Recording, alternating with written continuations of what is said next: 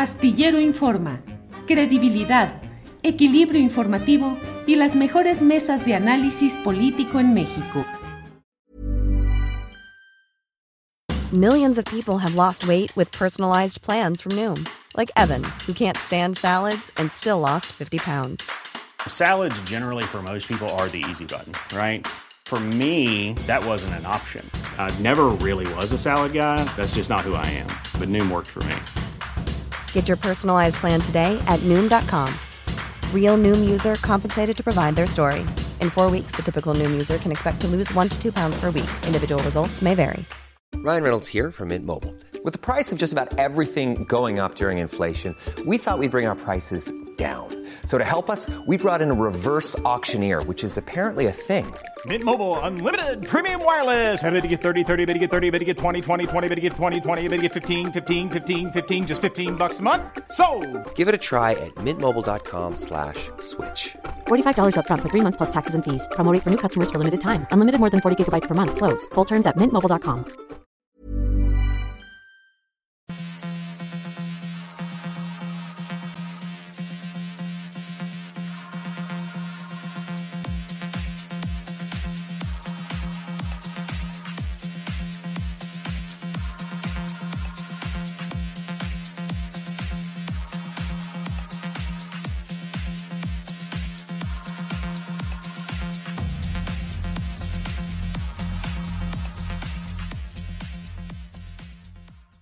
La una de la tarde, la una de la tarde en punto y ya estamos aquí en Astillero Informa de una a tres de la tarde o un poquito más de tiempo porque siempre tenemos mucha información relevante de lo que va pasando en nuestro país, en el continente. Eh, lo más relevante lo tiene usted aquí en Astillero Informa. Debo decirle que hoy es un día movidito. Murillo Caram Jesús, el ex procurador general de la República, está en una diligencia judicial al término de la cual se espera que sea definido por un juez si es sujeto a proceso o no el hombre a quien se responsabiliza de la fabricación criminal de la llamada verdad histórica. También hoy estuvo en las oficinas de la Fiscalía General de la República la exsecretaria en dos carteras con Peña Nieto Rosario Robles Berlanga para cumplir con las medidas cautelares que le han sido impuestas para llevar su eh, acercamiento a un proceso judicial, llevarlo desde su casa, entregó su pasaporte, hizo las gestiones correspondientes a sus nuevas medidas cautelares. Hay mucha información relevante, desde luego la que se produjo en la conferencia mañanera de prensa. Iremos hablando de todo esto. Por lo pronto, déjeme decirle que nuestra visión de lo que sucede en nuestro país embona también con lo que sucede en otras partes de nuestro continente en cuanto a gobiernos progresistas o de orientación popular que llegan al poder y enfrentan una serie de circunstancias adversas que buscan demeritar, degradar e incluso deponer, eh, quitar del poder a estas opciones. En Argentina está sucediendo con una acusación contra Cristina Kirchner, eh, que fue presidenta de Argentina, que ahora es vicepresidenta y que pues es la figura relevante de un movimiento social que ha llegado al poder allá. Ella ha dicho que está no frente a un proceso judicial, sino frente a un fusilamiento mediático judicial. ¿Qué está pasando ahí en Argentina y en otras partes de Latinoamérica? Afortunadamente tenemos hoy la voz del doctor en filosofía Fernando Buenavad, a quien saludo con gusto. Fernando, Buenas tardes. Julio, un gusto siempre saludarte con un abrazo para ti y para toda la audiencia. Bien, Fernando, creo que traemos problemas de eh, sonido. Eh, se escucha un poco entrecortado. Eh, pero, Fernando, pues la idea es platicar acerca de lo que está sucediendo en Argentina. ¿Puedes compartir, por favor, con el auditorio lo que está pasando actualmente? Pues em, para sintetizarlo de una manera, una manera amplia, no, no, no puedo otra cosa que decirte que es esto, lo, que yo llamo un nuevo plan cóndor judicial y mediático, que está desplegándose por todo el continente y que a estas horas está golpeando eh, al presidente, desde luego, de, de Perú, que, está mostrando sus, sus, garras contra el presidente Rafael Correa, que, que ya vimos los estragos que produjo en Brasil, que vimos lo que ocurrió con el expresidente Fernando Lugo del Paraguay. Y bueno, en Argentina, bueno, alguna vez lo vimos en México también con López Obrador, cuando fue jefe del gobierno de la Ciudad de México. Eh, y, y, lo que estamos viendo ahora en Argentina, pues es un, es un capítulo, digamos, actualizado de, esta, de esto que defino como plan cóndor judicial y mediático.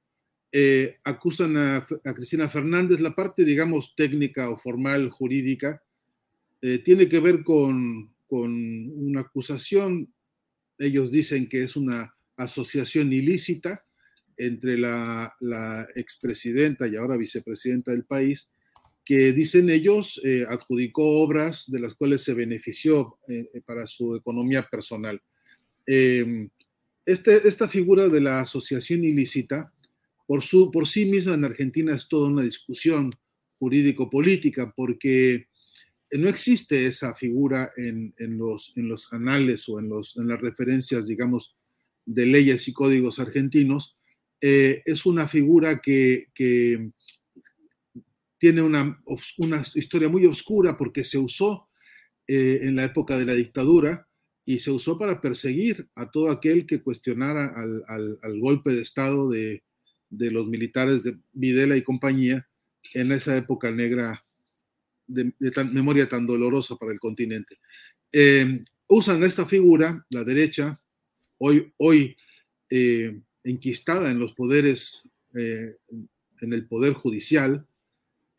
trato de ser cuidadoso porque a veces se usa el concepto de justicia como el concepto genérico de donde vienen estos, estos ataques y en realidad no es la justicia, es un grupo de extrema derecha que se ha apoderado justamente de los cargos de dirigencia dentro del Poder Judicial y que tienen un encono de, larga data contra Cristina Fernández. Eh, esa acusación ha tenido etapas distintas del procedimiento, digamos, este, judicial medianamente lógico o medianamente normal, pero ha tenido etapas de, de, de oscuridad enorme. Ahora un fiscal se, atrevió a reponer denuncias y acusaciones eh, en una exposición que ha durado nueve días.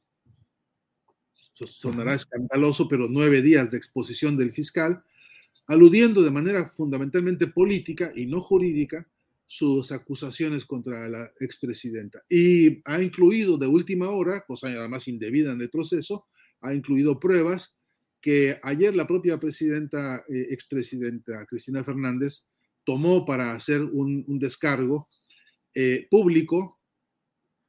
Este fenómeno hay que subrayarlo, este, Julio, porque ocurrió ayer un fenómeno de comunicación popular realmente llamativo en Argentina, que fue una especie de cadena nacional popular. No pasó de, de manera oficial por los canales, aunque los canales oficiales, incluso los comerciales, se vieron obligados a incluirla por, el interés político de, esta, de este descargo que ella presentó. Y lo presentó así porque habiendo solicitado al juez correspondiente de este, de este trámite eh, una, una autorización para hacer un descargo por estas últimas pruebas de las cuales no hubo debate previo eh, y no se lo autorizaron y entonces ella decidió por su cuenta usar sus, sus redes sociales para hacer este descargo. Y fue una cátedra de filosofía política, Julio, en la que hizo un análisis que transparentó en el presente todos los, los entre comillas, viejos protagonistas y personeros de la época de la dictadura, hoy infiltrados de manera directa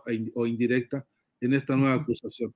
De modo que lo que tenemos en síntesis es una persecución judicial por parte de la derecha y la extrema derecha argentina contra un proyecto popular como el que representa Cristina Fernández y contra, en todo caso, el futuro inmediato de la Argentina. Estos pidieron 12 años de cárcel para Cristina Fernández y pidieron su proscripción, la, prohibición de que participe en actividades políticas. De modo que te imaginas cuál es el calibre de esta operación. Claro, Fernando, pues una suerte de desafuero como el que conocimos eh, antes de 2006 que se intentó contra Andrés Manuel López Obrador y una movilización también llamativa porque afuera del departamento de Cristina Fernández de Kirchner pues se han manifestado un buen grupo de personas coreando eh, consignas, cánticos y cuidando la salida y el retorno a casa de la propia Cristina Fernández. He estado atento a lo que sucede allá porque me parece que hay ingredientes, Fernando, te pido tu opinión, que debemos de visualizar y de aprender de ellos también desde México. Es decir, el uso que ya se ha eh, expresado en muchas eh, ocasiones, el uso de los instrumentos del derecho desde las élites para tratar de bloquear y de entrampar procesos populares llegados al poder, también, mm, pues las discusiones internas que son valiosas, pero a veces han tenido consecuencias políticas entre el propio grupo llegado al poder, entre el propio presidente Alberto Fernández y la vicepresidenta eh, Cristina, eh, que ha tenido una expresión ahora con eh, la remoción de un anterior secretario, ministro de Finanzas y la llegada de Massa, el nuevo eh, ministro de estos asuntos. En fin, ¿qué podemos eh, visualizar y aprender de lo que pasa allá y de lo que pasa en México, Fernando? al menos dos conclusiones este, del corto plazo, Julio, que son que estamos viendo ante nosotros el horóscopo del odio. La, derecha ya nos está notificando eh, por dónde va a avanzar, ¿no? Es decir, ellos, hay que saber que en el caso de que fuera sentenciada Cristina Fernández, eh, las siguientes instancias judiciales están controladas por gente del mismo grupo que ahora mismo la tiene ella este, sometida a este juicio. Por cierto, circulan unas fotografías en las que jueces, fiscales eh, y, digamos, dirigentes de la Suprema Corte en, en los niveles de casación o en los niveles, digamos, de la, de la Suprema Corte, todos reunidos jugando fútbol en la casa de, de Mauricio Macri. Eh, un, equipo de fútbol que se hizo llamar Liverpool, Liverpool dicen aquí, eh, donde aparecen todos fotografiados este, en unas canchas de fútbol que están en, el patio trasero de la casa de Mauricio Macri. Todos ellos amigos de toda la vida, de esos, de esos que eh, se hacen históricamente favores unos a otros. Y, por supuesto el, el pronóstico que hay respecto a la sanción, entre comillas, jurídica que, se está orquestando contra Cristina, tendría en las siguientes instancias las mismas respuestas, de modo que parecería que hay una condena inequívoca, parecería que hay una pesa sobre Cristina ya la, la, inamovible decisión, eh, ella misma lo ha denunciado, dicen, tienen firmada mi sentencia, sabemos que, a dónde vamos en esta lucha. Eh, hoy, hoy, hoy, esta mañana, la discusión es si en esa instancia, última instancia de la Suprema Corte, el presidente Fernández sería capaz de firmar un decreto de, eh, eh, de, pues, de, absolución o de, indulto, o de indulto eh, que salvara la situación. Por otro lado, los movimientos progresistas, los movimientos populares y nacionales, como se definen aquí, incluso los de la izquierda, que ayer, ayer mismo la izquierda, que no ha sido muy simpática con el kirchnerismo, se pronunció a favor de de Cristina Fernández y otra de esta operación este, de, persecución y de guerra judicial. Eh, de todas maneras, salta a la vista que hay debates internos en el frente de todos, como se llama el grupo eh, que lidera hoy más claramente que nunca Cristina Fernández, y, que hay debates que entender son, son importantes y son necesarios. No hay, yo no veo que haya acuerdo perfecto en ningún matrimonio, en ninguna familia, en ninguna organización de ningún tipo. Lo que creo que no han sabido hacer es hacer de esos debates estrategias de fortalecimiento. Y creo que ahí hay, en eso se abren fisuras o se abren fracturas incluso, por donde se ha producido un desencanto social. No, no vamos a, a dejar fuera del análisis, quizá un día con mayor profundidad se pudiera discutir la razón de esos desencuentros y, el por qué la falta de método para que esos, esos desencuentros mantengan su estatus como tales, sean motor de análisis político realmente para discutir las cosas de fondo que hay que discutir, porque en Argentina hay que discutir de fondo el, el, modelo de Estado que se heredó, aquí hay que discutir el concepto de democracia burguesa, aquí hay que discutir una serie de otros aspectos que no están en este debate hoy, pero pero que son el trasfondo de las pequeñas, digamos, discusiones. Creo que la lección de las horas recientes es que solamente haciendo encuentros en la calle, encuentros populares que los hemos estado viendo con, con, gran fuerza y con gran vigor, solamente trabajando ahí, este, eh, es como tiene salida esto. Es decir, menos oficinas, más calle, más militancia, menos camionetas, menos, ¿no? menos alaraca burocrática, porque hay problemas económicos muy, muy complejos en Argentina. Aquí la deuda con el Fondo Monetario es asfixiante. Aquí hay un proyecto, un proceso de, de ajuste financiero, de ajuste presupuestal muy severo que está, que está llevando a cabo Sergio Massa. Y esto indica que se van a agudizar los problemas tanto de la inflación como de las carencias que tiene el pueblo, la base del pueblo argentino. Y eso es la agenda realmente importante de esta hora. Fernando, eh, en eh, página 12, el diario que reporta desde mi punto de vista con la mayor, casi la única eh, visión distinta a lo que sucede allá en Argentina, varios artículos de opinión y leí uno de Luis Brustein que dice la proscripción de Cristina Kirchner, cómo se incuba la violencia. Y señala pues cómo este tipo de acciones, desde la legalidad de las élites, por llamarla así, eh, va generando la reacción de las masas que llevaron al poder un proyecto y que se sienten desposeídas paulatina pero incesantemente de él. Eh, ya lo decías tú en el caso de Perú con Pedro Castillo, el presidente de origen popular, que sin embargo está siendo impulsado dentro de estos marcos de la legalidad de élite, eh, tratando de deponerlo, de declarar vacante la presidencia de la República y con acciones judiciales contra su familia, prohibiéndole salir a él del país, a su esposa. Eh, lo vimos en Brasil. Eh, en México no ha avanzado aún plenamente toda esa garra judicial, pero en lo judicial mediático, ¿qué ves tú que pueda transferirse en ese horóscopo del odio que dices, en ese mapa de acciones contra gobiernos populares? ¿De qué debemos estar alerta a la vista del escenario latinoamericano? ¿De qué debemos estar alertas en México, Fernando? Pues eh, alguna línea que ya me parece surca el continente es la urgente democratización del Poder Judicial, porque es, es intolerable a, la luz de cualquier comprensión hoy de la democracia moderna o de las democracias que no son, digamos, o que no deberían ser sirvientes del modelo hegemónico burgués. Estas democracias tendrían que empezar a, interpelar el carácter, digamos, este, social, e histórico y político de la, de, la, de la justicia. Y ya sabemos que los jueces no los elige nadie más que entre ellos mismos, ¿no? Ya sabemos que el Poder Judicial tiene una especie de ínsula en la cual se mueve y de la cual son como personajes intocables, a pesar de que cometen injusticias a mansalva. Yo quiero decirte que solamente ver los expedientes que hay en cada oficina aletargados, olvidados, amontonados por ahí, constituyen actos de injusticia porque hay gente que procesada históricamente y que, y que, y que no ha tenido pues ninguna, ninguna relación con un acto de justicia. Esos, esos datos que parecen menores, cuando tú los analizas en perspectiva, te producen una, una desazón enorme frente a la justicia.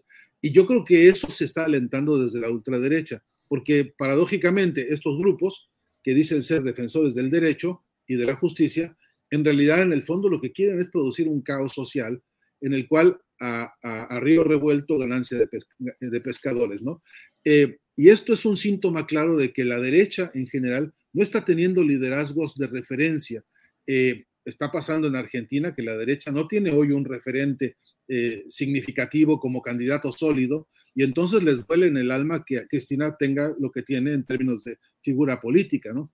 Eh, esto pasa en México, por ejemplo, donde cuando tú analizas candidatos posibles de la derecha con alguna solvencia o capacidad de, de convocatoria o capacidad de propuesta o como fuese, pues te encuentras con un, con un campo árido donde lo que, lo que ves son solamente empresarios o solamente comerciantes, ¿no? Entonces, eh, yo, pero sí creo, sí que, sí que me imagino que en el imaginario de Claudio X González, por ejemplo, ahora está como herramienta de combate contra todo lo que se ha ganado en México, a pesar de los debates que tenemos que darle, este, está soñando con alguna especie de golpe judicial también, ¿no?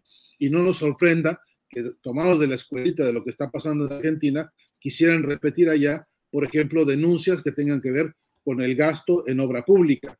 Una de las grandes mascaradas que se han usado, la usaron contra Lula da Silva, la, este, han usado contra, contra, bueno, medio mundo, ¿no?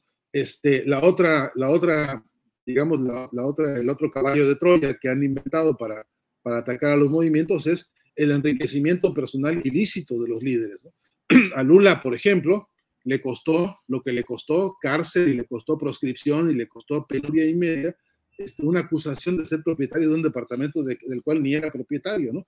Entonces, pero como dijo el juez Moro de Brasil, y esto puede repetirse en México con mucha facilidad, eh, no tenemos pruebas, pero tenemos un aparato judicial que puede actuar y que puede, y que puede moverse sin haberle consultado una sola palabra a los pueblos respecto a lo que tiene que hacerse. Entonces, a mi entender, es un, es un proceso largo, difícil, en el cual hace falta un gran movimiento constituyente a nivel continental, hace falta una plataforma jurídica política que revise estas circunstancias del Estado y del Poder Judicial en la, en la en la idea del, del modelo republicano que tenemos. En Venezuela, por ejemplo, hay un fenómeno interesantísimo, porque en lugar de tres poderes, en el Estado venezolano hay cinco poderes. Ahí hay una transformación de, idea, de esta idea rusoniana que heredamos de Europa, de que la república es tres poderes ejecutivo, legislativo y judicial, y que de esos tres el que menos por el consenso popular es el, judicial. ¿no? En, en, este modelo, así dicho de una manera muy, muy esquemática, eh, eh, en Venezuela se planteó una discusión que fue abrir la, reflexión constitucionalista a la participación popular abierta y construir un modelo de, Estado que no, dependa solo de tres poderes, sino que se multiplica hasta cinco o más si fuese el caso. Eh, pero esta posibilidad de discutir a fondo las constituciones políticas, esta posibilidad de, de adaptar las constituciones a la realidad histórica de los pueblos hoy, es un pendiente que me parece estar corriendo a todo el continente. Y lamentablemente no tenemos instrumentos para este debate de fondo, que es debate de filosofía política en sentido amplio, también de, eh, de revisión minuciosa, de incluso de la, de la, del marco conceptual de la, de, la, de la jurisprudencia que opera en los distintos códigos y reglamentos que conocemos, sobre base de algunos incluso de diarios muy, muy este, esclerotizados y muy envejecidos. Eh, eh, este me parece un pendiente para poder discutir una idea de Estado moderno que América Latina necesita con urgencia, porque con la hegemonía de los terratenientes y las oligarquías que todavía reinan en todo el continente y que son ellos los autores y caso los defensores de estos cuerpos de leyes, no vamos a poder avanzar en un proyecto verdaderamente democrático en ningún lado. Y esto en México... Fernando, Perdón, Fernando, se está escuchando muy entrecortado y lo que nos dices es muy importante. Te propongo dos cosas, o que apagues la cámara y eso nos permitirá concentrarnos más en el sonido, o cortar y retomamos la llamada para que se escuche bien, Fernando. ¿Qué, ¿Qué, prefieres? Cualquiera de las si quieres, te, te, eh, eh, reiniciamos, te, te llamamos ahorita en unos segundos. Hagamos eh, eso. Vamos y venimos con esta entrevista muy, perdón, muy interesante. Es, bueno, eh, pues entonces vamos. Fernando, tú eres el que tienes que reconectarte, por favor. Mm, bueno, bueno, bueno. Eh, pues es esta entrevista interesante. El doctor eh, Buenavad, un gran referente, dice María Guzmán, es que es muy importante lo que nos estaba diciendo y la verdad se escuchaba entrecortado y no con la suficiente claridad. Vamos a, esperar a que se reanude la comunicación y podamos eh, tener todo esto con mayor claridad. Mire usted lo que son las cosas. My Hero dice, con todo respeto, Buenavad es un ideólogo peligroso para la izquierda misma. Órale. Bueno.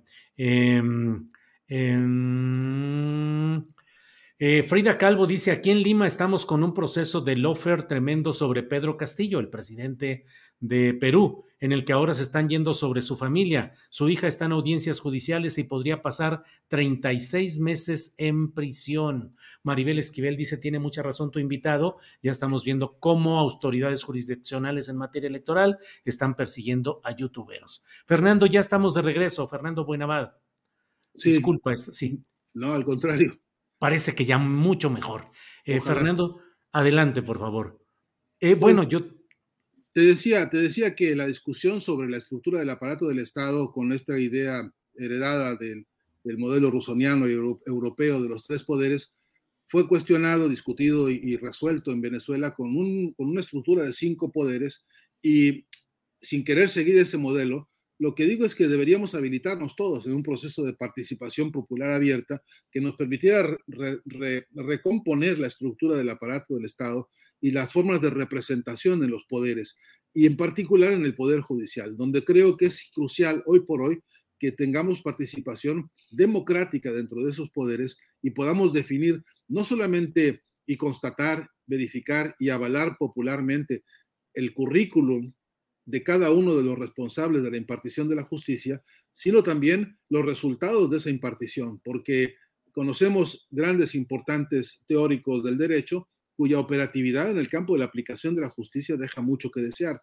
Y además conocemos casos de postergación de ejercicios de la, de la, de la, justicia que son realmente una máquina de injusticias que los pueblos no están dispuestos a seguir aguantando. Entonces creo que esta es una discusión de fondo que eh, América Latina tiene que darse con, urgencia en la medida en que, te repito, los terratenientes de la región, los, oligarcas de todo el continente, que siguen siendo los mismos de hace centurias, estos, estos que controlan hoy los aparatos de Estado y de, y de la organización política en los países, eh, eh, están contentísimos con estas leyes, están contentísimos con este modelo, en la medida en que la salvaguarda principal de esas estructuras jurídicas es la, salvaguarda de la propiedad privada. Y, en la medida en que esto se ha vuelto un fanatismo de Estado, también se ha convertido en una herramienta para eh, eh, atacar a todo aquel que cuestione esta situación. De modo que, a, mi entender, estos son temas que, eh, que tienen que ponerse en la agenda política de esta hora que si México no entiende y no se ve en el espejo de lo que está pasando en Argentina, estamos corriendo el riesgo de por omisión este, facultar el desarrollo de un veneno o de un tóxico que puede costarnos muy caro. Eh, eh, hay amenazas muy serias. Tenemos un poder judicial no solamente lento en México, sino esclerotizado al máximo. Tenemos un poder judicial incapaz de reaccionar al interés de las mayorías con la velocidad que las mayorías necesitan y, y, y una estructura del poder judicial que no tiene la misma agenda de las luchas sociales que están por la calle exigiéndole a la justicia participación directa en, las penurias y en los dolores de los pueblos. De modo que esto tiene que ser una agenda, a mi entender, del muy corto plazo.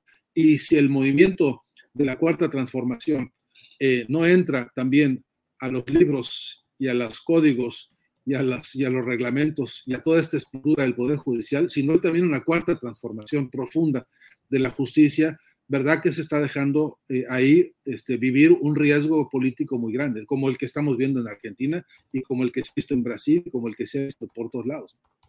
Así es, Fernando. Pues te agradezco esta oportunidad de platicar. Eh, no dejo de ver el panorama latinoamericano. Me preocupa lo que sucede en Chile también, donde el impulso original muy promisorio parecía, parecería irse estancando en cuanto a la situación de la nueva constitución. En Perú, donde Pedro Castillo, el presidente, está en ese riesgo de ser depuesto, de que se declare vacante la presidencia de la República. Eh, Colombia, donde Gustavo Petro está proponiendo una reforma fiscal que implicaría, entre otras cosas, el cobrar más impuestos a los capitales más importantes y a las eh, eh, a, quienes concentran mayor riqueza, y está ahí ya la reacción mediática, judicial, política. En eso estamos, Fernando, y creo que por eso es muy conveniente eh, y te agradecemos mucho tener esta visión a reserva de lo que desees agregar, Fernando. Sí, Julio, solamente una línea. Eh, hay que incluir en el mapa al Caribe, ¿no? Que también presenta una cantidad de problemas, animalías, anomalías, animalías, no, es, no está mal decir. Este, que verdaderamente son, son escandalosas y que le está costando mucho a sus pueblos. creo que hay que incluir al Caribe en más de un sentido porque hay laboratorios de lógica imperial que, que, nos, que también nos, nos deben aleccionar muy fuerte, ¿no? Eh, y ahí hay contrastes muy importantes, ¿no? El, el, caso de Cuba también es un caso que hay, hay, que analizar e incluir en esta panorámica, ¿no? Con las propuestas que se están haciendo y reformas constitucionales en, en Cuba que están pasando a estas horas por un consenso nacional de discusión sobre los cambios constitucionales la ley de familias, por ejemplo, que son realmente avances que están siendo producto de una discusión nacional muy importante, ¿no? Entonces, esas, esas experiencias deberíamos tomarlas y deberíamos este, eh, compartirlas para que se vea que las constituciones no son ni intocables, que no es un pecado cuestionar las constituciones y que la acción transformadora de los corpus legales tiene que ser una acción popular, porque de lo contrario no representan a nadie. Así que, bueno, Julio, gracias por la invitación y por tu confianza y todo lo que sea posible, cuenta conmigo. Fernando Buenavad, muchas gracias por tu participación de hoy y desde luego que estamos más que atentos para poder tener una siguiente plática. Fernando, muchas gracias y buenas tardes. Hasta siempre. Hasta siempre, gracias. Que estés bien, ha sido Fernando Abad, eh, doctor en filosofía, un hombre que se ha dedicado a analizar los procesos de comunicación social con un sentido libertario, con un sentido de cambio eh, en el sentido popular eh, y que ha estado atento a lo que sucede en los cambios políticos en eh, Latinoamérica. Bueno, pues mire, hoy de verdad que estamos muy contentos de poder compartir con el auditorio las reflexiones, en este caso de Fernando Buenabad, que acaba de terminar la entrevista, pero también me parece que vale la pena y que es muy conveniente que escuchemos los puntos de vista de Luis Hernández Navarro, eh, un intelectual, un escritor, un periodista, con una mirada lúcida, con una mirada lúcida, amplia sobre movimientos sociales, sobre luchas de izquierda en nuestro país. es un cronista de las luchas sociales con mucha puntualidad en las reflexiones y la, el detalle de lo que significan esos movimientos y sobre todo, o además de todo lo que he dicho, me parece a mí que es un hombre con una honestidad intelectual que hace mucha falta porque honestidad intelectual desde la izquierda también implica revisar los eh, aspectos eh, negativos, los claroscuros de un proceso social de cambio que se puede apoyar en lo general, pero hay que ser capaces de analizar los detalles y advertir eh, eventuales errores o problemas que se vayan generando. Por eso me da mucho gusto saludar a Luis Hernández Navarro. Luis, buenas tardes. Buenas tardes, Julio. Muchas gracias por esa generosa presentación tuya. Es un honor para mí estar en tu programa. Luis, muchas gracias, muy amable. Sabes que lo digo de corazón y con autenticidad. Eh, Luis, eh, ¿cómo ves lo que está sucediendo en este momento? Leí eh, el artículo más reciente que publicaste en nuestro diario La Jornada, referente a el informe de la Comisión de la Verdad y Acceso a la Justicia del caso Ayotzinapa. ¿Cuáles son los huecos o las preguntas que quedan aún sin respuesta? ¿Cómo vas viendo este tema específico, Luis? Bueno, eh, lo que encuentro es que eh, el informe provocó un cataclismo, ¿no? Eh, realmente la prensa escrita lo cubrió en su mayoría yo diría, salvo este, nuestro periódico, eh, muy marginalmente. Eh, lo metió a interiores, hoy hizo referencia a eso el, eh, presidente Andrés Manuel en la mañanera, pero la discusión atraviesa el conjunto de, la vida pública y ha puesto nuevamente a Yotzinapa en el centro de la agenda política nacional. Estamos a la espera de la opinión eh, de los padres de familia. Hay eh, eh, una, un anuncio de que muy probablemente mañana habrá un posicionamiento. ignoro en este momento cómo sigue o si ya terminó la audiencia de Murillo Karam, ¿no? que también nos va a aportar más elementos.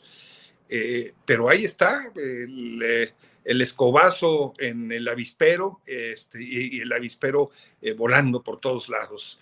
el PRI desgarrándose las vestiduras y cubriendo a uno de los suyos, todo el mundo de la intelectualidad y del periodismo que defendieron el eh, relato histórico tratando de minimizar el informe y diciendo que no afirma nada nuevo, cuando eso es absolutamente falso.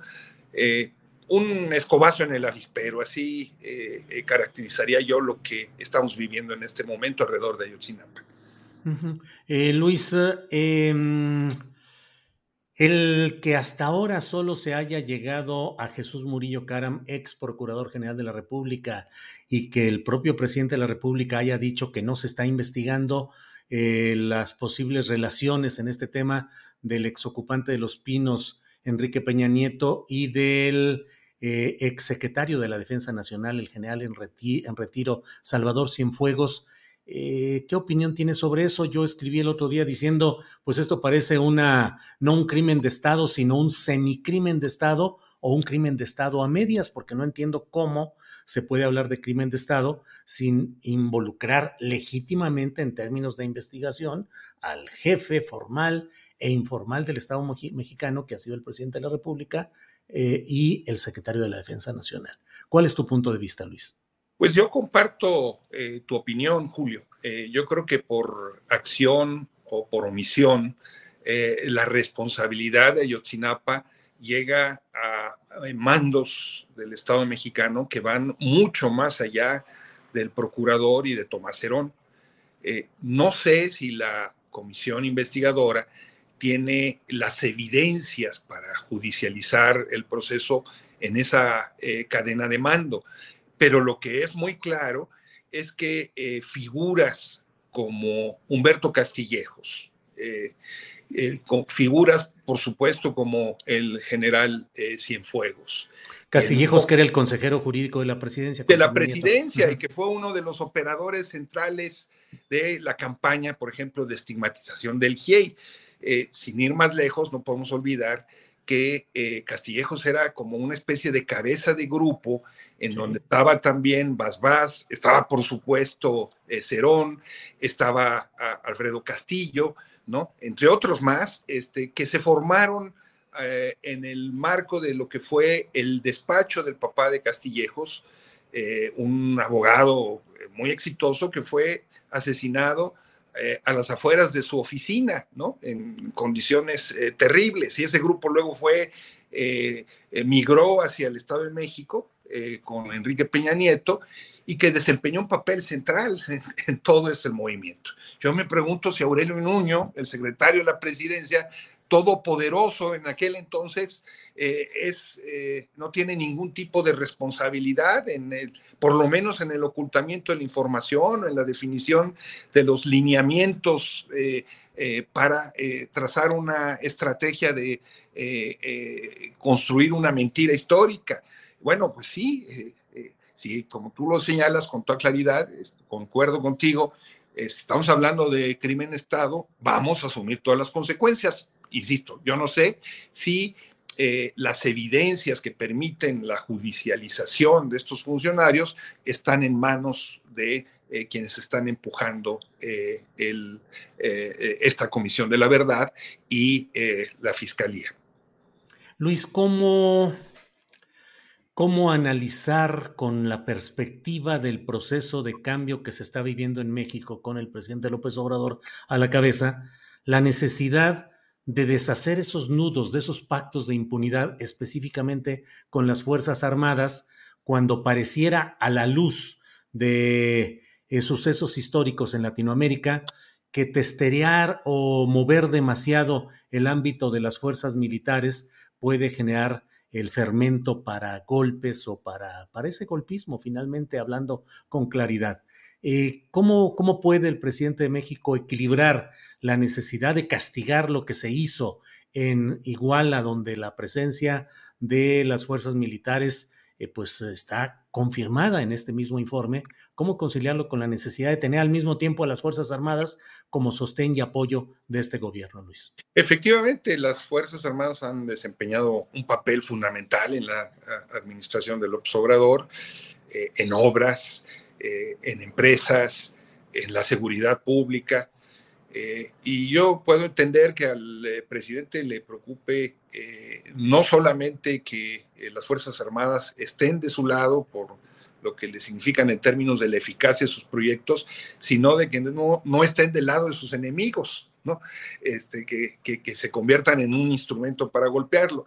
Pero también me queda muy claro, Julio, que el informe de la Comisión de la Verdad es una radiografía muy precisa que muestra a nivel del estado de Guerrero la existencia de un narcoestado, donde están imbricados eh, los militares, los políticos, las policías de todos los niveles, ¿no? Alrededor, en este caso, del negocio de la heroína, negocio eh, multimillonario eh, con rutas hacia Estados Unidos. Ahí hay políticos viejos, políticos nuevos, este, por supuesto, tiene que haber una red de empresarios para eh, lavar todo ese dinero.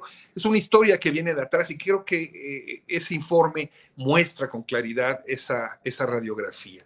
Bueno, eh, si vamos a, combatir el narcoestado, porque esto no existe solamente en Guerrero, hay muchas otras regiones de nuestro país donde podrían hacerse radiografías similares. Bueno, estamos ante una extraordinaria oportunidad para hacer una limpia y construir un proceso de depuración de las Fuerzas Armadas, de las policías, eh, de donde se rompa eh, las cadenas de complicidad y de silencio que se han establecido eh, para enfrentar eso que metafóricamente pues es un cáncer en la vida económica y política de nuestro país. Estamos ante esa oportunidad. Yo diría, efectivamente está el riesgo de que eh, eh, el ejército como institución eh, se sienta tocado en su funcionamiento, pero está también la extraordinaria oportunidad de iniciar un proceso de, de depuración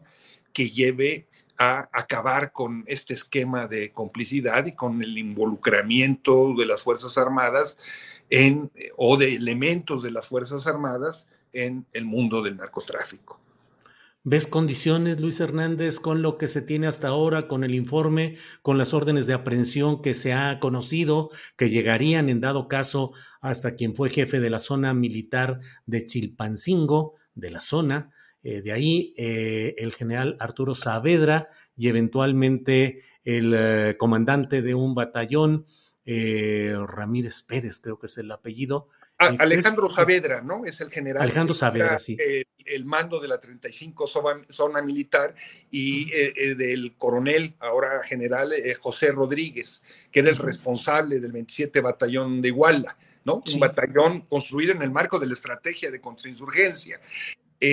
pues debiera de haber condiciones. Este, y, y cómo construir esas condiciones? Yo diría, pues hay que ponerle pueblo, este, es el momento en el que eh, estas tradicionales movilizaciones de Ayotzinapa que se realizan cada mes y la próxima del 26 de septiembre, que pues, marcará el octavo aniversario, eh, sean el terreno de una gran movilización que sacuda conciencias, que nos eh, eh, remita nuevamente a ese sentimiento de indignación. Tú lo recordarás, Julio, que se vivió en 2014 cuando miles y miles de la gente salían a la calle y decían fue el Estado y decían fuera Peña, fuera Peña. Este, es un parteaguas para el gobierno de, Peña, Ayotzinapa. Bueno, creo que el gran reto es convertir la publicación de ese informe y el nuevo aniversario en una gran movilización social y de las conciencias que cree las condiciones de correlación de fuerzas para efectivamente eh, depurar eh, esa institución y depurar a las policías. Luis Hernández Navarro, no se ha puesto suficiente atención, sí en términos de señalar la inacción de los mandos militares respecto al infiltrado que tenían en la Escuela Normal Rural de Ayotzinapa. Eh, en ese terreno, eh, ¿qué significa este reconocimiento o esta puntualización de que la Secretaría de la Defensa Nacional tiene infiltrados, al menos en un movimiento social, que es el que se está demostrando, pero que históricamente todos los movimientos sociales de izquierda y de resistencia pues han sabido de la inclusión de estos infiltrados en todos los movimientos sociales. Luis.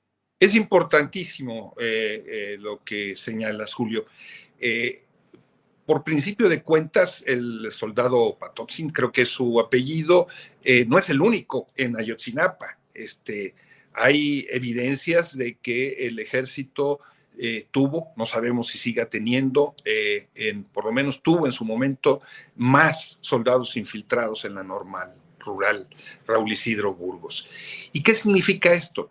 Significa que el ejército vio a la normal rural a una escuela eh, para formar maestros en el marco de una estrategia de contrainsurgencia. Perdón, es un escándalo, es un escándalo, debería ser un escándalo. Debería ser. Y, trató eh, el asunto como contrainsurgencia. Luego están las consecuencias que se derivan de esto. El hecho de que a pesar de saber en tiempo real los mandos eh, eh, por lo menos, por lo menos eh, José Rodríguez y Alejandro Saavedra, lo que estaba sucediendo y que un soldado suyo estaba desaparecido, el no haber activado el protocolo para rescatarlos. Hubieran podido ahí salvar vidas, es muy probable. Sabemos hoy por el mismo informe que seis muchachos por lo menos estuvieron cuatro días más después del 26 de septiembre, eh, eh, detenidos, secuestrados, habría que decir, en, una bodega en Pueblo Nuevo. Eh, el protocolo de búsqueda de ese soldado podría haber investigado. Pero yo insisto, el hecho de que se trate a esa normal rural, a las normales rurales de este país, en el marco de una estrategia de contrainsurgencia, es no solamente horroroso, es un escándalo. Agradezco mucho esta posibilidad de platicar. Eh, cierro a reserva de lo que tú desees agregar con toda libertad, con toda tranquilidad. Eh, quiero eh, decir cuál es el riesgo de que este proceso que llega como figura máxima a Murillo Karam no avance en los términos judiciales esperados o deseables. Ya se está informando en los portales noticiosos de que la defensa de Murillo Karam dice que deben declararse prescrito el delito de tortura, que se debe aplicar la penalidad más baja por desaparición forzada. Ese es uno de los eh, de, las menciones que se hacen. Se menciona también que están invocando que las reformas legales que le quieren aplicar a Murillo Karam fueron posteriores a los hechos y que por tanto no son aplicables. En fin, más allá de los detalles jurídicos, el riesgo que implicaría que este caso se cayera o entrara en esa dinámica viscosa y confusa como la de Emilio Lozoya o el caso de Rosario Robles, que tienen sus uh, detalles y podríamos pasar rato aquí analizándolos, pero que en esencia muestran que no hay la eficacia suficiente para castigar lo que socialmente incluso tanto se está demandando. ¿Cuál es el riesgo en el caso de Murillo, Luis? Bueno, aquí yo quiero hacer dos consideraciones. Primero, eh, el hecho de que eh, el caso de Murillo eh, no se haya eh, seguido, no se haya judicializado a través de la Fiscalía Especial que se creó para Ayotzinapa, sino a través de la CIED.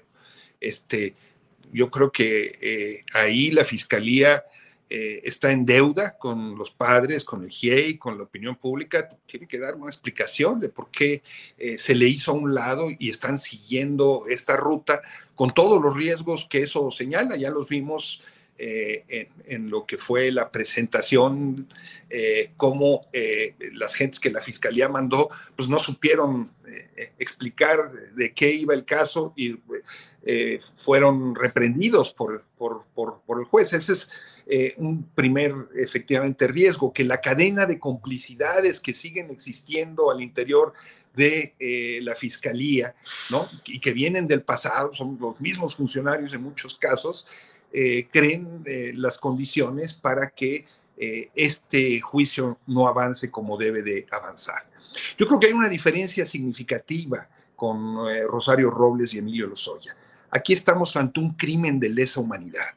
No estamos hablando de un fraude, de un desfalco, que son muy graves, por supuesto, pero estamos hablando de un crimen de lesa eh, humanidad, ¿no? Cuyos eh, efectos eh, no desaparecen ni siquiera con el tiempo. literalmente estamos eh, eh, frente, como se dijo, a un crimen de Estado que tiene todas las agravantes del caso. Eso no lo podemos dejar de lado, me parece, Julio. Luis, pues a reserva de lo que desees agregar, yo te agradezco esta oportunidad de platicar. Aprecio mucho el que podamos, puedas analizar con nosotros este tipo de acontecimientos. Luis Hernández Navarro. Gracias, Julio. Yo solo quiero eh, hacer un señalamiento, un recordatorio. Eh, una y otra vez eh, en el caso de Ayotzinapa, desde los primeros de horas de la agresión, se, se buscó criminalizar a los estudiantes, a los normalistas rurales, presentarlos como, no solamente como vándalos y, bárbaros, sino claramente vinculados al crimen organizado. Eh, recordemos que hasta docufarsas se eh, eh, difundieron en, las cadenas de cine de, este país. Y hoy en muchos medios se sigue hablando de ellos como si hubieran estado vinculados al crimen organizado. Hoy sabemos por este informe que eso no es cierto, que es una calumnia, que los muchachos son inocentes y siempre lo han sido, ellos y sus compañeros. Y esto es muy importante para dignificar a, las normales rurales, a los normalistas rurales y a la educación pública de este país. Eh, eh, esto ya es, me parece, un avance y eh, necesitamos difundirlo por todos lados. Los estudiantes de Ayotzinapa son inocentes, no son culpables. Luis, aprecio mucho esta oportunidad de platicar contigo. Seguiremos en contacto y por hoy te agradezco esta entrevista. Muchísimas gracias, Julio. Un, abrazo. Saludos a todos. Gracias. Ha sido Luis Hernández Navarro con un análisis de lo que pues está ahorita en el escenario del análisis de la discusión respecto a em, lo que sucede con Jesús Murillo Caram y con el informe presentado por el subsecretario Alejandro Encinas. Luis Hernández Navarro es periodista y coordinador de opinión de la jornada. Eh, déjeme ver. Em, vamos eh, a unos pequeños, eh, un par de promocionales. Regreso enseguida con más información de temas interesantes y luego tenemos la mesa de periodismo de este miércoles. Regreso enseguida.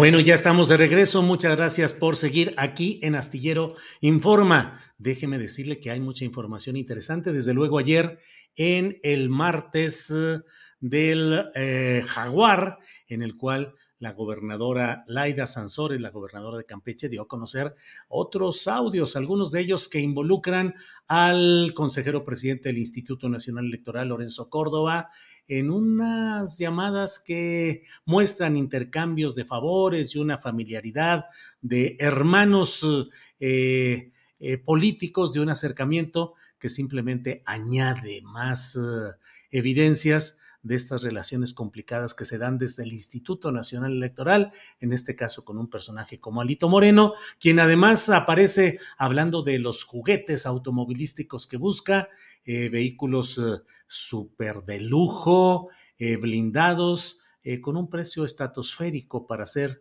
pues finalmente un vehículo automotor en el cual pues se invierten montones de dinero del que sobra cuando se es un personaje como Alito Moreno, Alejandro Moreno Cárdenas, todavía presidente del Partido Revolucionario Institucional. Déjeme decirle que también en Acapulco fue detenido Marcelo N, así lo mencionan. Marcelo N es... Eh, eh, miembro de una de las familias de élite en, en San Luis Potosí, es nieto de quien fue gobernador panista del estado, Marcelo de los Santos.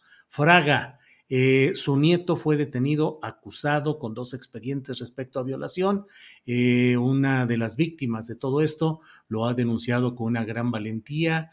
Eh, ha señalado lo que aconteció en los primeros meses de este mismo año y finalmente ha sido detenido y es importante que se mantenga la vista en lo que sucede ahí porque San Luis Potosí está cargado de asuntos en los cuales las élites, los miembros de familias relevantes en términos económicos y políticos suelen distorsionar y torcer eh, la acción judicial, los tribunales y las resoluciones para mantener a salvo a los miembros de esas familias privilegiadas, familias de élite. Eh, esto está sucediendo en San Luis Potosí con el nieto del exgobernador Marcelo de los Santos, que fue recaudador de fondos para la campaña de Vicente Fox, fue uno de los mariscales, creo que les llamaban a estas personas. Y bueno, así está este tema. Em, vamos a estar, estoy leyendo incluso algunos de los comentarios que están colocando en estos momentos en, ah, eh, en el chat de este programa. Le comenté anteriormente que Rosario Robles entregó su pasaporte hoy en las oficinas centrales de la Fiscalía General de la República como parte de las medidas cautelares que le permiten ahora estar en su domicilio y no en la cárcel de Santa Marta, Acatitla, como estuvo durante un largo tiempo. Está discusión en la Suprema Corte de Justicia lo relacionado con la prisión preventiva oficiosa. Es una discusión importante. Eh, usted recuerde que esta eh, figura jurídica fue impulsada por el presidente López Obrador para tratar de imponer un castigo de eh, un rigor jurídico contra los infractores en determinados delitos graves. Ahora la Suprema Corte de Justicia está analizando y el criterio jurídico que se ha expresado es el de que estas eh, formas de prisión preventiva violentan el principio de inocencia y que no es posible que el Estado eh, imponga un disfraz, lo dice uno de los eh, dictámenes que están a discusión, un disfraz para castigar a un presunto delincuente, imponiéndole una cárcel, una prisión preventiva que puede ser de dos años y que no se funda en que el Estado esté demostrando la culpabilidad de esa presunta persona, sino que lo coloca ahí durante un tiempo para que en ese lapso se puedan acumular las supuestas o reales eh, pruebas de los asuntos que se le endilgan a estos personajes. Em, por otra parte, mire, en lo que estamos eh, viendo y leyendo de estos eh, comentarios, em, eh, ya estuvo tres años ahí, todavía no le comprueban nada, dice Miguel Ríos. Frida Beatriz dice, vamos, banda astillera, dejen su like. Sí, dejen por favor su dedo hacia arriba, el me gusta que no nos cuesta nada, que no cuesta nada, no tiene costo y sí nos ayuda mucho a poder difundir con mayor eficacia nuestro programa. Recuerden que nuestro programa tiene que navegar y tiene que circunnavegar entre tantas eh, cuestiones peculiares como son las constantes desmonetizaciones, el que no se notifica nuestro programa oportunamente, ni oportuna ni inoportunamente, no se notifica con mucha frecuencia sucede eso. Entonces nos ayuda el que haya esa solidaridad que es en lo inmediato poner el me gusta y quienes así lo deseen, pues apoyar económicamente. Eneida Martínez Ocampo dice, gran, gran programa, dos entrevistas con dos grandes del análisis. Eh, político. Marta González dice, lamentablemente lo del informe de Ayotzinapa no se difunde en los medios masivos y la mayoría de la gente sigue la narrativa de que los estudiantes andaban en malos pasos. ¿Cómo cambiar eso? Pregunta Marta González Q. Pues sí es uno de los problemas que encajan en lo que justamente acabamos de hablar hoy con el doctor Fernando Buenavad y en otras ocasiones. El hecho de que el proceso de cambio que se impulsa desde la sociedad en las urnas en 2018 no tiene el acompañamiento suficiente de los medios de comunicación que hubiesen sido eh, generados, impulsados por este proyecto de cambio y que de otra manera estamos sujetos a esa narrativa tendenciosa y tramposa que entre otros términos se expresa en el hecho de que muchos de los cómplices de esa narrativa, ya sabe usted los personajes que desde sus tribunas condenaron eh, a los estudiantes tachándolos de delincuentes y defendiendo el gran engaño de la mentira histórica y las acciones que no solo enderezó o encabezó eh, Murillo Karam, sino que forman parte de un crimen de Estado con Peña Nieto, con eh, como máximo responsable histórico y político, con el general Salvador Cienfuegos como secretario de la Defensa Nacional, con Vidal Soberón como secretario de la Marina y otros personajes. Y sin embargo, sigue fluyendo esa ponzoña mediática de quienes pretenden degradar, disimular lo que se ha hecho, que es importante lo que dio a conocer eh, Alejandro Encinas, pero requiere una mayor fuerza y una mayor confirmación en todos estos terrenos. Bueno, pues muchos comentarios que les agradecemos eh, en todo lo que vale. Hasta más joven salió de la cárcel Rosario Robles, dice Pat MC. No sabía que el servicio médico de la cárcel incluyera cirugía plástica o solo es para los presos VIP. Bueno, pues no, no sé realmente eh, lo que lo que haya sucedido, pero bueno, aquí están estos comentarios que agradecemos. Son las dos de la tarde en punto, las dos de la tarde en punto, y están listos ya nuestros compañeros de la mesa de periodistas de los miércoles. Así es que saludo con mucho gusto a nuestros compañeros. Arturo Cano, buenas tardes. Muy buenas tardes, Julio, Juan, esperemos Alberto, y muchas gracias a todos los que nos acompañan, a todas las personas que nos hacen el favor de seguirnos. Sí, señor, gracias. Juan Becerra Costa, buenas tardes. Muy buenas tardes, Julio, Arturo, Alberto. Un saludo a la audiencia. Este, pues qué gusto que nos acompañen. Muchos temas el día de hoy, querido Julio. Sí, sí, sí, así es, muchos temas. Déjenme empezar con este video de 47 segundos en el que el presidente de la República aborda el tema de Murillo Karam, de Tomás Herón. Por favor, 47 segunditos. El señor Murillo, ¿cómo se defiende? Si se inventa una situación, un hecho lamentable, si se instrumenta todo un montaje, o lo del señor Cerón, ¿cómo? Es indefendible, o sea, y yo soy eh, partidario del perdón, pero para que haya perdón que no me corresponde a mí en este caso, pero pues tiene que haber arrepentimiento. Cometí este error y me arrepiento.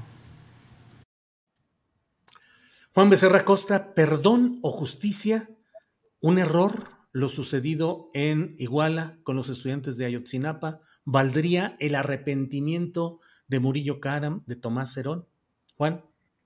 No, bueno, pues de que valen el arrepentimiento, por supuesto que valen, pero el arrepentimiento no es excluyente de que se ejerza la acción penal cuando hay este, acciones que así lo, lo requieran. El perdón, pues ese ya me parece que es otro asunto totalmente distinto que requiere de verdad y de justicia para tan siquiera planteárnoslos, querido Julio, y pues sobre todo lo que se ha dado a conocer del caso Ayotzinapa, este, pues me parece que ya estamos en un lugar muy distinto al que estábamos hace incluso meses. Y faltan al menos, este, pues Cienfuegos y Peña, me parece, ¿no? Además de que Cerón responda a las autoridades mexicanas, no hay duda. Y si bien, Julio, por el momento, pues no hay órdenes de aprehensión ni en contra de Peña ni en contra de Cienfuegos, esto no me parece que signifique que no pudiesen estar bajo la mira. De entrada tendrían que estarlo, no hay de otra, tendrían que responder en su momento uno que este, pues será el que las indagatorias determinen este, cuándo, cuándo podrá suceder. Y ahora pues me parece que estamos, te digo, mucho más adelante en el camino a la justicia de lo que en principio podrían esperar quienes encubrieron este, este terrible crimen, cometiendo para ello muchos crímenes más, y de lo que la misma opinión pública podría esperar, sin dejar de exigir, por supuesto. Pero llegó un momento en el que el encubrimiento deja, pues, este, ahí nada más una polvadera, ¿no? De una polvadera de corrupción y de impunidad tan densa que nada más no, sé, no podemos ver, ¿no? No había perspectiva alguna y esto yo creo que ha cambiado y de manera inédita el Estado reconoce, pues sí, lo que todos sabíamos, pero que al mismo tiempo no esperábamos que fuera de alguna manera oficializado. Y el crimen de la noche de igual a la desaparición de los normalistas de Ayotzinapa, pues fue un crimen de Estado. Y de ahí se parte para informar que, a diferencia de lo que la versión oficial de aquel entonces dijo, ¿no? Pues en el ejército sí tuvo conocimiento de los hechos, fue omiso y pues, una serie de elementos que ya conocemos, que dieron pie para que este, se diera la comisión de más crímenes alrededor de un caso, este, y de más crímenes que, como dijo Encinas, ¿no? llegaron hasta el más alto nivel. Ojo, que la palabra Julio que se utilizó fue en singular, no en plural. Sí hay órdenes de aprehensión contra militares, este, militares que pertenecieron a los batallones 27 y 41 de infantería. Ellos estuvieron ahí de guardia cuando desaparecieron los estudiantes del Isidro Burgos, pero te digo, aún no hay órdenes de aprehensión contra peces más gordos. Será, espero, que Murillo se convierta en carnada para pescar otro y así sucesivamente. Tendría que pues, aclararles, procurador, de quién recibió la orden o las órdenes. ¿no? Pues ya veremos, ¿no? A Cerón se le ofreció sí. oportunidad, no lo aceptó, pero se encuentra, me parece que en una situación distinta. Y aquí se van a pisar callos de gente muy peligrosa, Julio, de la mafia del poder, del grupo inescrupuloso que convirtió a un crimen contra estudiantes en una tapadera impune de enormes proporciones. Y es algo que no hay que perder el ojo aquí, se hereda de la guerra sucia que ellos mismos causaron, terrorismo de Estado durante décadas, que dejó como herencia la desaparición de los normalistas de Ayotzinapa y la posterior colusión para intentar enterrar este crimen. Entonces espera que Dante Murillo, la única estrategia de defensa que podría tener es su edad o su estado de salud. Viendo que por alguna vez parece haber dejado caer en, en una visita de un reportero del país el comentario de que tendría principios de Alzheimer, pero eso es algo sí. que no es hecho público. No sé, Julio, tal vez lo haya pensado como estrategia de defensa, pero sí. no sería Murillo, Karam, quien tendría que llevar a sus superiores y colaboradores en este crimen, o por lo menos así se espera. Y pues aquí vemos un reto, sin duda, para la fiscalía que mucho ha dejado que desear y a la que hoy se le presenta la oportunidad de dar con la verdad para que solo con ella exista justicia. Ya el perdón, le decía, podrá o no venir después, pero sin esos elementos es imposible siquiera hacer esa valoración. Gracias, Juan. Alberto Nájar, la emoción de ver a mis compañeros y a ti en particular me hizo que no te saludara de entrada, así es que corrijo esa omisión imperdonable mía. Saludos, Alberto Nájar. Buenas tardes. Buenas tardes, Julio, Arturo, Juan, a todos los que nos acompañan. No te preocupes, yo también me estaba acomodando. Estoy ahora sí. en la oficina de, de pie de página y pues, está aquí, pues tengo que estar diciendo a la gente, espérate, no te, no te atravieses, vete para acá, entonces no hay bronca, no hay bronca. Bueno, Alberto, eh, ¿qué opinas de lo que está sucediendo en este tema eh, del informe sobre Iguala Yotzinapa en general y en particular lo referido a la detención y el procesamiento de Murillo Karam y qué perspectivas hay, si hasta ahí puede quedar eh, la expectativa de justicia y además si conforme a lo que estás, uh, estamos viendo, Alberto, realmente podrá haber la oportunidad de un castigo ejemplar a Murillo Cara. Alberto.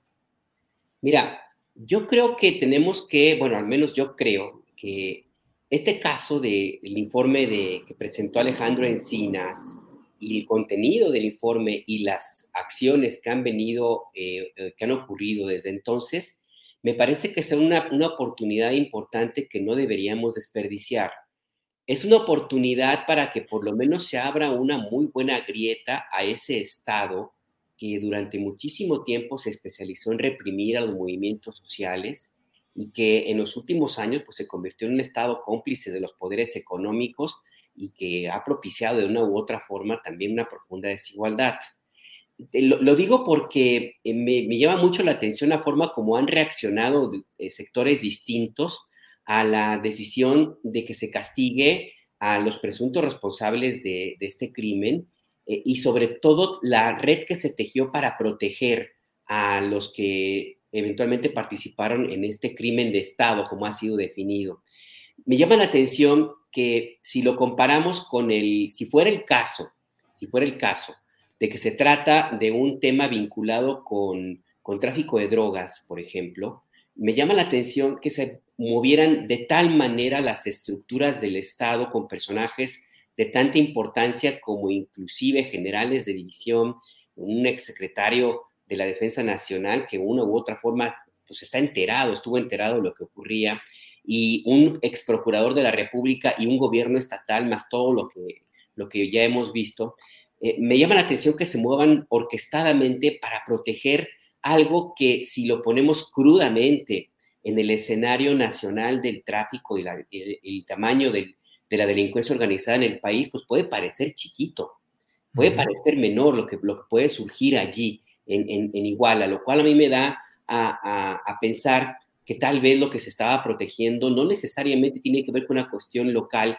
sino con una ya una estructura creada justamente para, pues para proteger a la gran eh, empresa criminal que, tenemos en el país, lo cual nos habla entonces de un nivel distinto, distinto de, en, en México, porque ya hablamos de un nivel extendidísimo de macrocriminalidad, de macrocriminalidad muy parecida a la que se detectó en su momento en Guatemala con la donde desde el presidente del país, la vicepresidenta, empresarios, organizaciones delictivas, militares, militares, estaban todos, todos metidos en una estructura que tenía ese país sumido en lo que es Guatemala, pues.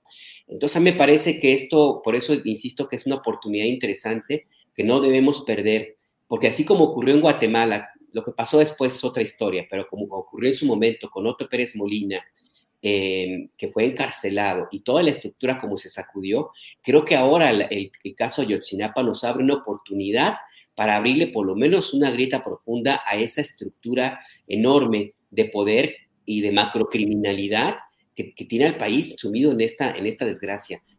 Nos permitiría inclusive salir de personajes como, bueno, el caso de Murillo Karam, que es muy importante, que es un representante de, esa estructura, nos permitiría también salir de la grilla política de, periodistas que todavía defienden de una manera inexplicable la verdad histórica, de la cuestión partidista, en fin, no, nos permitiría centrar, me parece, el, el tema en la raíz de nuestro grave, grave conflicto que tenemos, que es esta creación de un Estado criminal, criminal y que se, tenemos la oportunidad y el presidente de la República y pues, por supuesto su gobierno y la 4T pues tienen la oportunidad de, que, de, de, ser congruentes y dar, insisto, un golpe fuerte para que ya terminemos, empecemos a transformar este, esta situación que vive el país, porque esto rebasa inclusive el tema de Yotzinapa, es gravísimo. Pero si lo vemos de esta manera, la forma como se han coludido, como se han movido estructuras del Estado, o sea, no hablamos de un gobierno local, no hablamos de un procurador solamente, de un militar, hablamos de todo el Estado mexicano metido en esta misma dinámica, y esto ya es mucho, más grande. Creo que si este tema de Ayotzinapa progresa, sí tenemos la oportunidad de cambiar el país de a de veras, de a de veras y de manera profunda, como ha planteado el presidente López Obrador. ¿Hasta dónde va a llegar? Habrá que verlo, porque el mismo presidente de la República también de una u otra forma está en un cerco y se mueve dentro de las estructuras de este mismo Estado pero sí creo que, tendríamos que verlo de esa manera también, Julio. Alberto, gracias. Eh, Arturo Cano, mm, lo que dicen tanto Juan como Alberto me parece que son sustanciales y que nos lleva a estar expectantes y al mismo tiempo exigentes de que esta oportunidad pues no se deje pasar, pero en la realidad, en la terrible realidad política de los eh, equilibrios y de la fuerza preponderante del ejército, particularmente de la Secretaría de la Defensa Nacional, ¿qué perspectivas le ves, Arturo? ¿Crees que las condiciones políticas actuales permitan que el presidente de la República dé un paso verdaderamente trascendente, modificando la relación con ese estado criminal del que él no forma parte, ni remotamente estoy diciendo, pero que él tenga la capacidad, eh, la circunstancia, la correlación de fuerzas para realmente cambiar, o lo más seguro es que ante las circunstancias, pues vaya a ser una especie de un pasito adelante, eh, pero no con la plenitud que deseamos, Arturo. Ryan Reynolds here from Mint Mobile. With the price of just about everything going up during inflation, we thought we'd bring our prices down. So to help us, we brought in a reverse auctioneer, which is apparently a thing. Mint Mobile unlimited premium wireless. Have to get 30, 30, bit to get 30, bit to get 20, 20, 20, bit to get 20, 20, bit to get 15, 15, 15, 15 just 15 bucks a month. So, Give it a try at mintmobile.com/switch. slash $45 up front for 3 months plus taxes and fees. Promo for new customers for limited time. Unlimited more than 40 gigabytes per month slows. Full terms at mintmobile.com. Hiring for your small business? If you're not looking for professionals on LinkedIn, you're looking in the wrong place. That's like looking for your car keys in a fish tank. LinkedIn helps you hire professionals you can't find anywhere else, even those who aren't actively searching for a new job but might be open to the perfect role. In a given month, over 70% of LinkedIn users don't even visit other leading job sites. So start looking in the right place. With LinkedIn, you can hire professionals like a professional. Post your free job on linkedin.com slash people today. Tu micrófono, Arturo. Quizá, Julio, el, desgaste natural de un gobierno que ya, eh, del cual ya ha corrido una buena, una buena parte, eh, y la, aparición en el escenario de nuevos retos para, para este gobierno y la continuidad de su proyecto, pues no, no le dan toda la, la fuerza o no, o no cuenta en este momento con la fuerza que, digamos, habría tenido en el primer año de, gobierno para eh, ir a fondo con esta investigación. El caso, por otro lado, no era nada, nada sencillo, enfrentaba muchas resistencias que, eh, como vemos en el informe, pues se tuvieron que ir rompiendo poco a poco, resistencias de, las mismas fuerzas militares que, que fueron, eh, pues más que dosificando la, la información, podría parecer una contradicción que, por un lado, el informe oficial hable de un crimen de Estado y en su alocución el presidente reduzca las responsabilidades a dos altos expulsionarios, al exprocurador y a, y a Tomás Cerón. Eh, veo ahí más que una contradicción el, el, el ánimo, el afán del presidente de, eh, de no abrir todos los frentes al mismo tiempo eh, de cuidar también la, relación que tiene con ese sector que ha tenido un, papel cada día más eh, relevante y protagónico, que son los, los militares. Y entonces yo creo que irán avanzando en la medida de las posibilidades eh, para que se vayan concretando las, las órdenes de aprehensión. Me parece que es muy importante detenerse en lo que eh, mencionaban de alguna forma mis compañeros de mesa y te decía también hace un rato Luis Hernández, eh, en, la, eh, en la importancia de, crucial de este documento, porque es la, el retrato más aproximado que tenemos de, de, lo que podría ser un narcoestado, al menos en el caso de,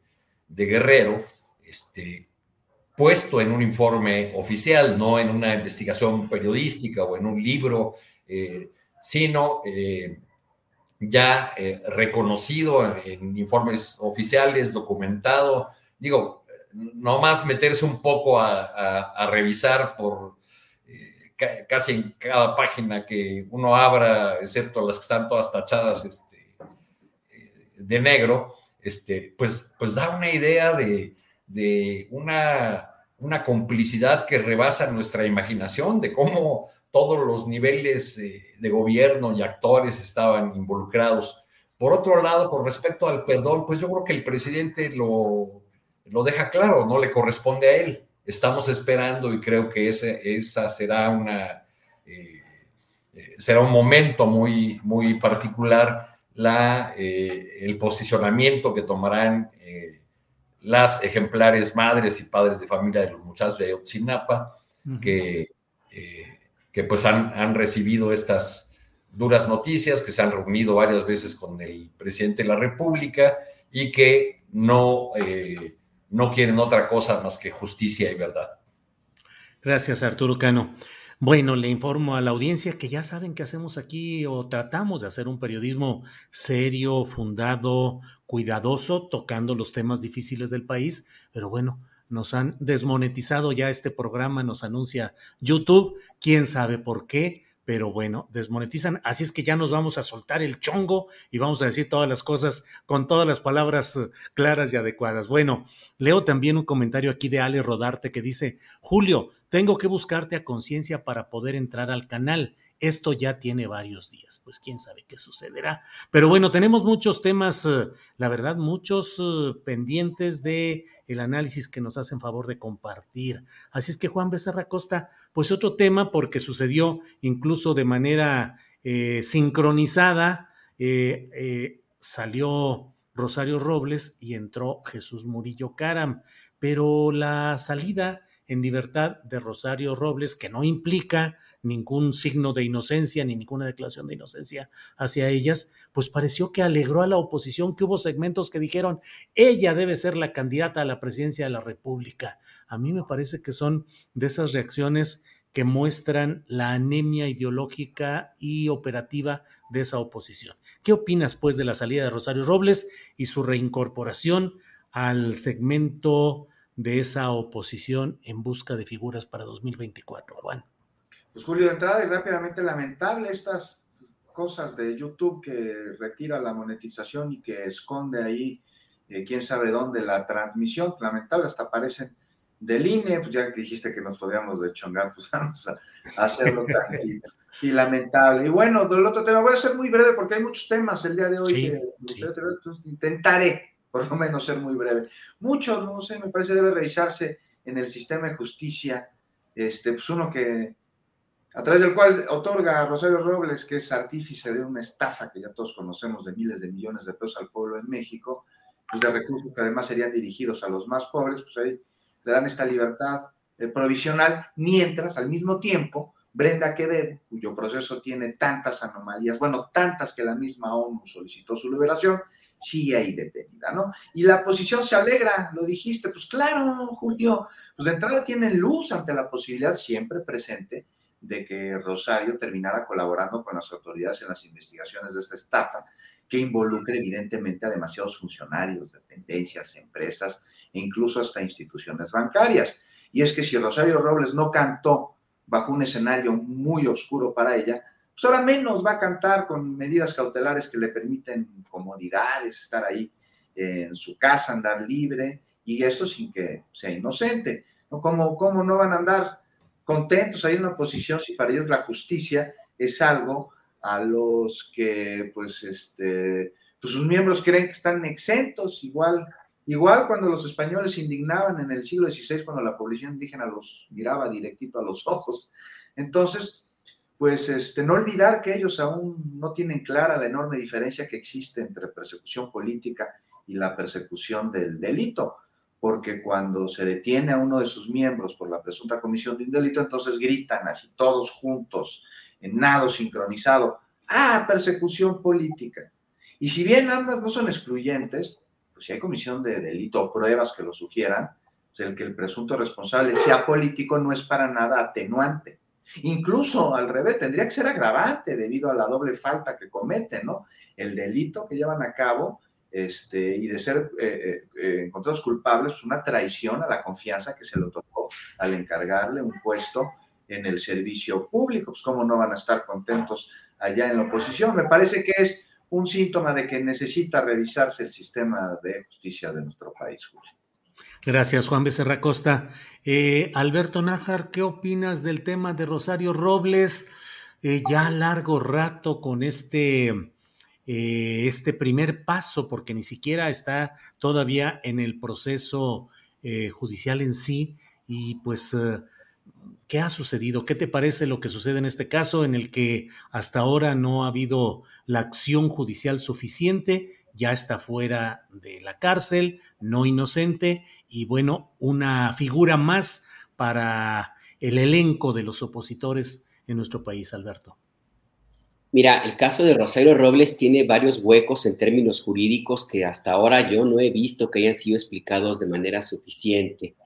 De entrada, no entiendo por qué nada más Rosario Robles estuvo en prisión, si ella, por supuesto, era la cabeza de la entidad que está involucrada en estos presuntos delitos, pero no era la única, su oficial mayor, que era el que elaboró los contratos, pues, ¿qué pasó? o no hubo nada en contra de él, simplemente nunca se enteró, nunca hizo nada, no trabajaba. Emilio Cebadúa. Emilio Cebadúa, efectivamente. Pues él, era el que tenía las negociaciones con, los, eh, eh, con las empresas o con los, o, se encargaba del, destino de los recursos por los cuales su jefa, su ex jefa fue eh, detenida. Si hubiera alguna responsabilidad en la, en la cadena de mando, pues él tenía que haber estado por lo menos en prisión o haber estado también primero que antes que Rosario Robles, porque el que hizo los contratos y el que se encargaba de, firmar y autorizar movimientos bancarios o el movimiento financiero era él, claro, con el apoyo de Rosario Robles. Pero bueno, pues ahí está un hueco que me, llama la atención, así como otros colaboradores y operadores políticos. Ramón Sosamontes, que era el jefe de la oficina. Claro, y lo que también se, se, comentó muchas veces y que nunca fue desmentido, que en realidad la operación orquestada por la cual estuvo en prisión Rosario Robles y en la que participaron esos colaboradores se ordenó desde el despacho de un subsecretario apellidado Miranda, eh, también, que, pues, que tan dicho de paso era un amigo cercanísimo de Enrique Peña Nieto y que era uno de los operadores más eficaces para el trabajo sucio en aquel gobierno. Y por supuesto también nada pasaba desapercibido, nada se movía sin el consiglieri, sin Luis Videgaray. Entonces, ahí el cerebro sustituto de los pinos. Exactamente, exactamente, el Córdoba Montoya de, Enrique Peña Nieto. Entonces, a mí me parece que ahí en este caso, en esa materia, sí había mucho, muchos huecos. Otro elemento que me llama la atención y que nos comentaban en el noticiero que yo co-conduzco con Ernesto Ledesma, Momentum, era algo que yo no sabía, y es que la eh, Fiscalía General de la República tenía ya lista, había sido autorizada una orden de aprehensión en contra de Rosario Robles por delincuencia organizada, según entiendo, que nunca ejecutó. Así es. Salió Rosario Robles. Es más, la Fiscalía General de la República lo ha hecho con otros personajes, con otros, en otros momentos, que en cuanto se notifica que hay una libertad provisional o como sea, antes de siquiera salir de la, de la celda, en la Fiscalía General de la República llega y le dice al juez, esta persona no puede salir porque lo estoy deteniendo por esta orden. Eso no ocurrió con Rosario Robles.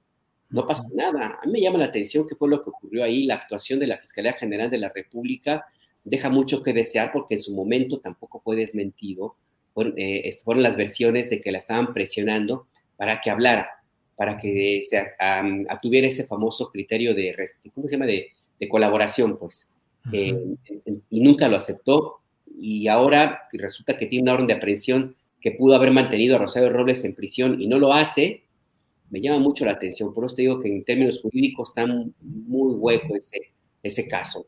Y por lo demás es importante señalar que no está exonerada, enfrentó un proceso irregular, el ministro presidente Saldívar tuvo mucho que ver porque pues él eh, tiene una cruzada para sacar de prisión a mujeres que están detenidas injustamente o, o procesadas de forma irregular y pues era el caso de Rosario Robles, así es que pues si hay alguna responsabilidad que habría que fincarse por parte del Estado mexicano, pues es la Fiscalía General de la República.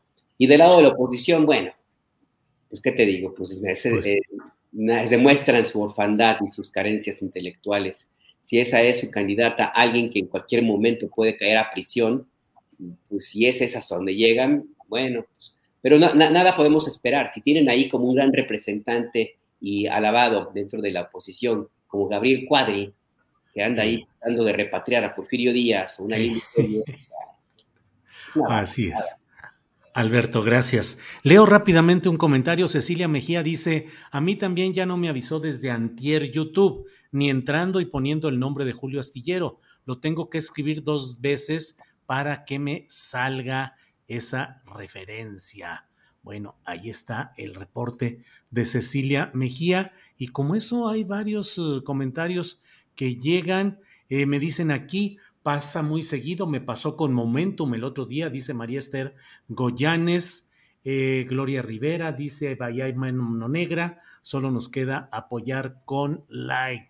Y así como esos, hay varios comentarios, ya no los ubiqué, pero que hablan. Ileana Lara también nos dice que le sucede lo mismo. Bueno, em, sobre este tema, Arturo Cano, ¿cómo ves pues el caso de Rosario Robles y lo que está sucediendo eh, con su salida a una estancia domiciliaria y ya no en la cárcel?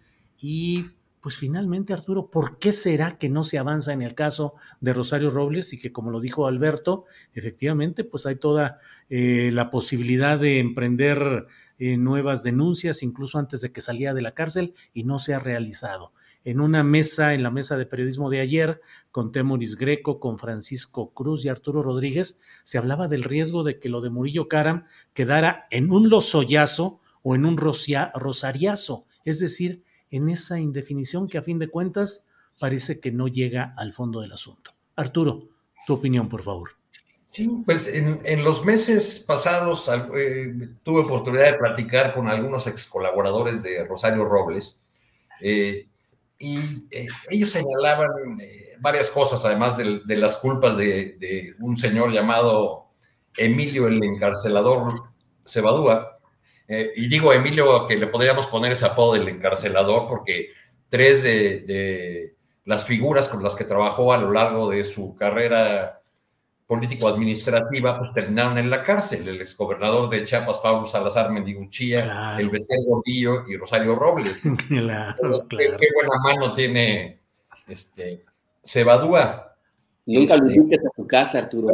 Lo que, lo que comentaban estos ex colaboradores de, las dos dependencias en las que estuvo Rosario Robles era, bueno, pues la tienen por un caso menor y si la quisieran buscar por otros asuntos, habría otros asuntos por eh, los que podrían eh, tener incluso eh, procedimientos jurídicos más sólidos en su contra. Parece ser que no hubo esa decisión y luego sale Rosario Robles y lanza un tuit eh, de alguna manera eh, agradeciendo eh, el interés presidencial en liberar a mujeres este, injustamente procesadas, en fin, y pues se, incluye de esa manera en un paquete.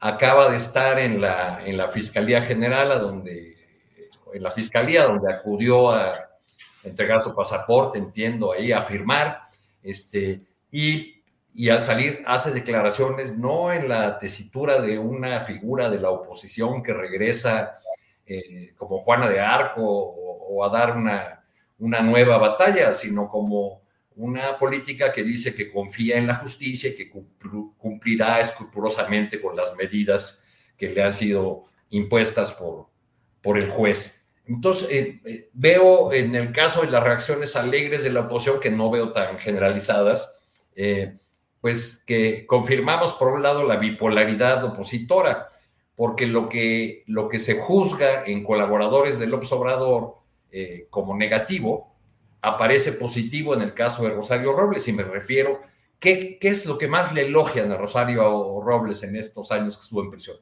La lealtad que conservó hacia el grupo de Peña Nieto y el hecho de que no haya abierto la boca ni señalado a nadie. Pues sí. Esa misma e, ese mismo valor, el de la lealtad, lo censuran en cualquier colaborador de Andrés Manuel López Obrador.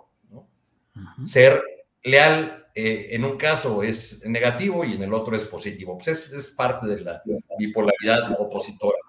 Eh, creo que además en el centro de mando de la oposición, que no está en Insurgente Centro ni en la Colonia del Valle, es decir, no está en el PRI ni en el PAN, sino en las Lomas, en la casa de Claudio X González, eh, Rosario Robles no es una figura bien vista.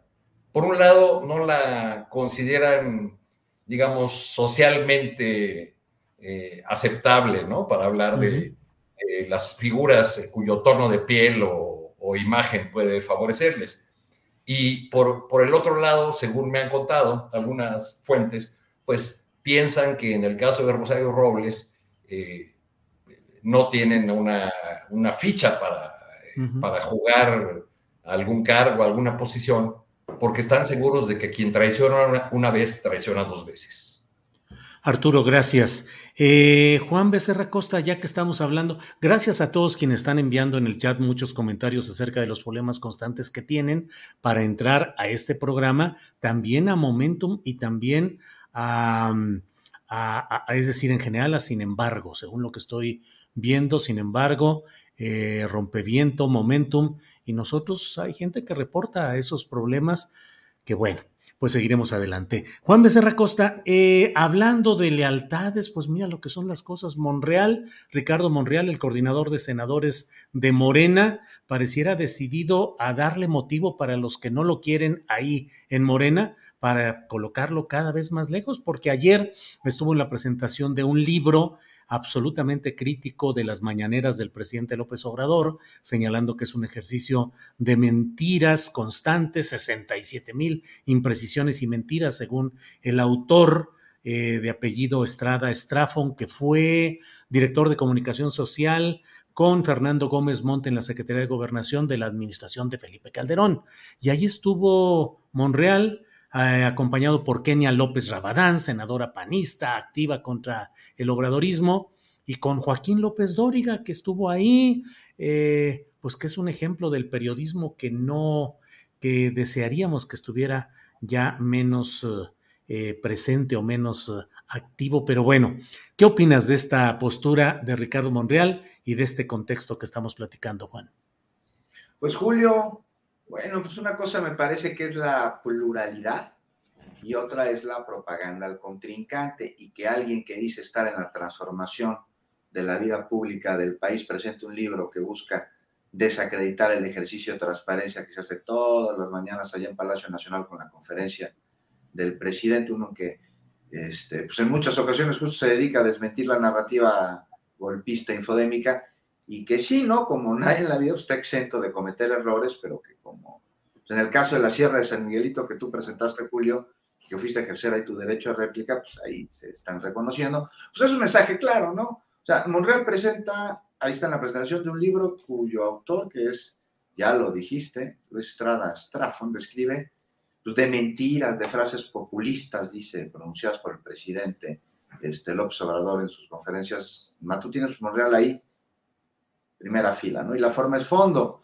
Y estamos realmente en todo su derecho, ¿eh? sí, claro. Entiendan, ¿no? Sin duda. Pero eso no le da coherencia al hecho, necesariamente. Y bueno, que se les anda saliendo, ¿no? Ahí mencionas que estaba Joaquín López Obriga, que se les anda saliendo el tiro por la culata, ¿no? Sí. López Obriga ya les dejó bien claro que en 2024 Morena va a ganar las elecciones y que la culpa es de la oposición misma No, bueno, ¿cómo no? Si no tienen proyecto más allá de andar creando narrativas golpistas y entablando denuncias ante el INE para censurar a Twitter, ¿no? Pero en fin. Entonces, la, esto me hace ver cada vez más que la única oposición que hay este, para Morena es la que existe al interior suyo, encabezada por Ricardo Morel, que seguramente pues, busca crear mayor disidencia para en algún momento pretender ungirse como el indicado para continuar con la transformación. No, pues algo que además me parece que le será difícil, ¿no? Este, pues sobre todo que se le crea, justo y principalmente por las formas que dejan ver mucho fondo. Y es ese fondo, ¿no? Y esa forma por la que se votó en 2018 para erradicar. Entonces, pues, pues, pues, ahí está, pasa una más de las anécdotas, ¿no? De, del monrealismo mágico. Bien, Juan, gracias. Alberto Nájar, ¿qué opinas de este episodio de Ricardo Monreal? Que no solo fue este en específico, sino también luego hizo una declaración diciendo que sabía que le iba a generar críticas, pero que él tenía que decir su verdad y que pues consideraba a Murillo Karam un hombre serio, eh, un buen abogado y que deseaba que no hubiera justicia de guillotina o justicia persecutoria, alguna cosa así. Pues muy peculiar esa manera de irse posicionando, deslindando, preparando salida. ¿Qué opinas, Alberto Nájar? Alguien me comentaba dentro de em, eh, Morena que pues Monreal nunca da paso sin guarache, ¿no? Y es cierto, desde 1997, cuando fue uno de los operadores para que se destrabara ese, ese conflicto que estuvo a punto de que no se instalara la Cámara de Diputados, la nueva legislatura, cuando el PRI perdió la mayoría por primera vez y que fue un escandalazo, porque inclusive lo que más les preocupaba a los priistas era que Ernesto Cedillo no rindiera el informe. Bueno, pues eh, Ricardo Monreal fue uno de los operadores que ayudó a destrabar aquello, pues con la esperanza de que el PRI lo eligiera candidato a gobernador en Zacatecas. No ocurrió y se fue a la oposición. Y ahora mismo también yo lo que veo es eh, que el mensaje de, de ayer de participar en la presentación de este libro, como las declaraciones que, hizo sobre Murillo Karam y otras, otras también con el argumento de que él como legislador eh, y como, como, pues, como jefe de la bancada de Morena mayoritaria en el Senado debe ser un operador político para con todos, por el bien de, de la 4T, según dice, pues básicamente el mensaje es hacia afuera, eh, es a, decir, bueno, pues eh, yo puedo ser un buen candidato de ustedes porque no soy totalmente eh, este, del, grupo que ustedes no quieren y yo soy tan buen negociador que yo podría tender los puentes necesarios para poder organizar a esa, a esa oposición que anda tan, pues, tan fuera de lugar. Yo creo que él está también encendiendo esas velitas o esos cirios ahí hacia, hacia afuera de Morena y pues le está apostando las cartas en, varios lugares, yo así, así lo interpreto y es muy el estilo de Ricardo Monreal. ¿Qué tanto le puede servir? No lo sé, eh, porque pues ya también del otro lado el, canciller pues también está muy, muy, muy apapachado. Él, a diferencia de Claudia Sheinbaum, pues los medios de comunicación lo tratan bastante bien a, a Marcelo Ebrard, lo que me da la impresión también de que la oposición también estarían pensando también en una carta política de esa naturaleza. Entonces yo veo esa, esa situación más por ese estilo de, de Monreal, de apostarle a varias, echar varias manos en el mismo juego y pues tratar de asegurar eh, su, futuro político de esa, de esa manera. No estoy muy seguro si le haya salido bien, no sé si él haya sido de los que invitaron a López Dóriga a, a esa reunión, eh, pero bueno, pues también incluso esta, este, este escándalo que hubo alrededor de lo que dijo el comunicador, pues opacó también, eh, al menos en el debate en redes sociales, la participación de Monreal en ese, la presentación de ese libro, de ese libro, donde básicamente se perdió también el contenido de lo que implicaba ese volumen presentado el día de ayer, que si los morenistas lo hubieran leído con cuidado y no se hubieran distraído tanto con lo que dijo López Dóriga no lo hubieran festejado de la manera como lo han festejado, sí le hubiera costado mayor políticamente más todavía a Ricardo Monreal. Oiga, Gracias, pero, sí. pero entiendo, Julio, que, que, no presentó el libro, ¿no? Monreal. O sea, no, estuvo, no, no. Sí. estuvo en el arranque de la presentación y luego se retiró. Sí, dijo incluso que estaba casi como metiche, pero hay una fotografía donde están mostrando todos la portada del libro. López Dóriga, el autor, Kenia López y el propio Monreal, y Monreal tiene el libro en la mano también, como todos los demás, pero sí entiendo que solo entró, estuvo un rato, despidió y se fue. Así es, Arturo. Pues parece que anda chacoteando Ricardo Monreal, ¿no? Que anda echando relajo y así, eh, queriendo anda rapeando. queriendo parecerse al presidente y soltando señales y mensajes. Este, esto del libro así, así lo veo. finalmente, este, pues ya lo que, lo que quedó fue lo de López Dóriga avisándole a la oposición que, que no va a ganar en el 24 eh, y, la, e, este rostro, este, eh, no le sacó, es una lagrimita casi la, negativa con la cabeza así de la, senadora Kenia, que parece que si le ponen una musiquita a esa negativa, pero bueno, creo que, que López Dóriga, que que sí debe tener sus buenas fuerzas en la oposición, sabe que, en, el, que en la oposición real que, define su estrategia en las lomas, ya no están pensando en el 24, están pensando en el 30, ¿no? Eh, ya realmente están caminando hacia allá. Y fuera de este ejercicio de chacota de, Ricardo Monreal, me parece que, que uno que sí le salió mal en la misma línea fue su reunión con Silvano Aureoles. Sí, Porque esas, sí son palabritas mayores, ¿no? Reunirse con un personaje que ha acusado al gobierno de Andrés Manuel López Obrador de hacer un pacto con el crimen organizado para ganar elecciones y que además ha financiado, según muy diversas fuentes, el principal, el que se ha convertido en el principal medio opositor y de ataque al, al presidente López Obrador. Creo que, creo que en ese caso eh, hay mayor relevancia, hasta donde sé. Eh, fue Silvano quien estuvo pidiendo la reunión eh, y luego se saltó las tranquitas porque no era tal el acuerdo y el mismo Silvano fue el que difundió las primeras imágenes de esa reunión con el coordinador del Senado. La polarización política que estamos viviendo nos permite buscar en esas fotografías eh, eh, los indicios de traición, de movimientos, de, de jugadas, cuando, digamos, si, no estuviéramos en ese escenario, estuviéramos en una democracia normal donde las fuerzas políticas aceptan reglas del juego y, participan de ese mismo juego eh, eh, aceptándolas, este, pues sería normal que viéramos a, senadores de un partido, de otro, reuniéndose, debatiendo, discutiendo, digamos, cuántas veces no vemos imágenes de parlamentos de otros lugares del mundo donde están en el mismo salón, este, dándose con todo, este, los, diputados totalmente contrapuestos, ¿no? Pero parece ser que aquí todavía tenemos esa pulsión a ir mucho a las imágenes, las fotos y qué, qué nos pueden decir. Yo, yo veo que pues sí es un, signo de alejamiento más todavía de, de, Monreal, aunque también hay que echarle un ojito a un artículo muy largo que, que publicó en El Sol de México recientemente el propio Ricardo Monreal, donde hace un examen muy duro de la renovación de los órganos de dirección de Morena, pero ahí mismo dice, no me voy, aquí nos vamos a quedar, vamos a seguir dando la lucha desde dentro porque este instrumento nos costó a todos, bla, bla, bla.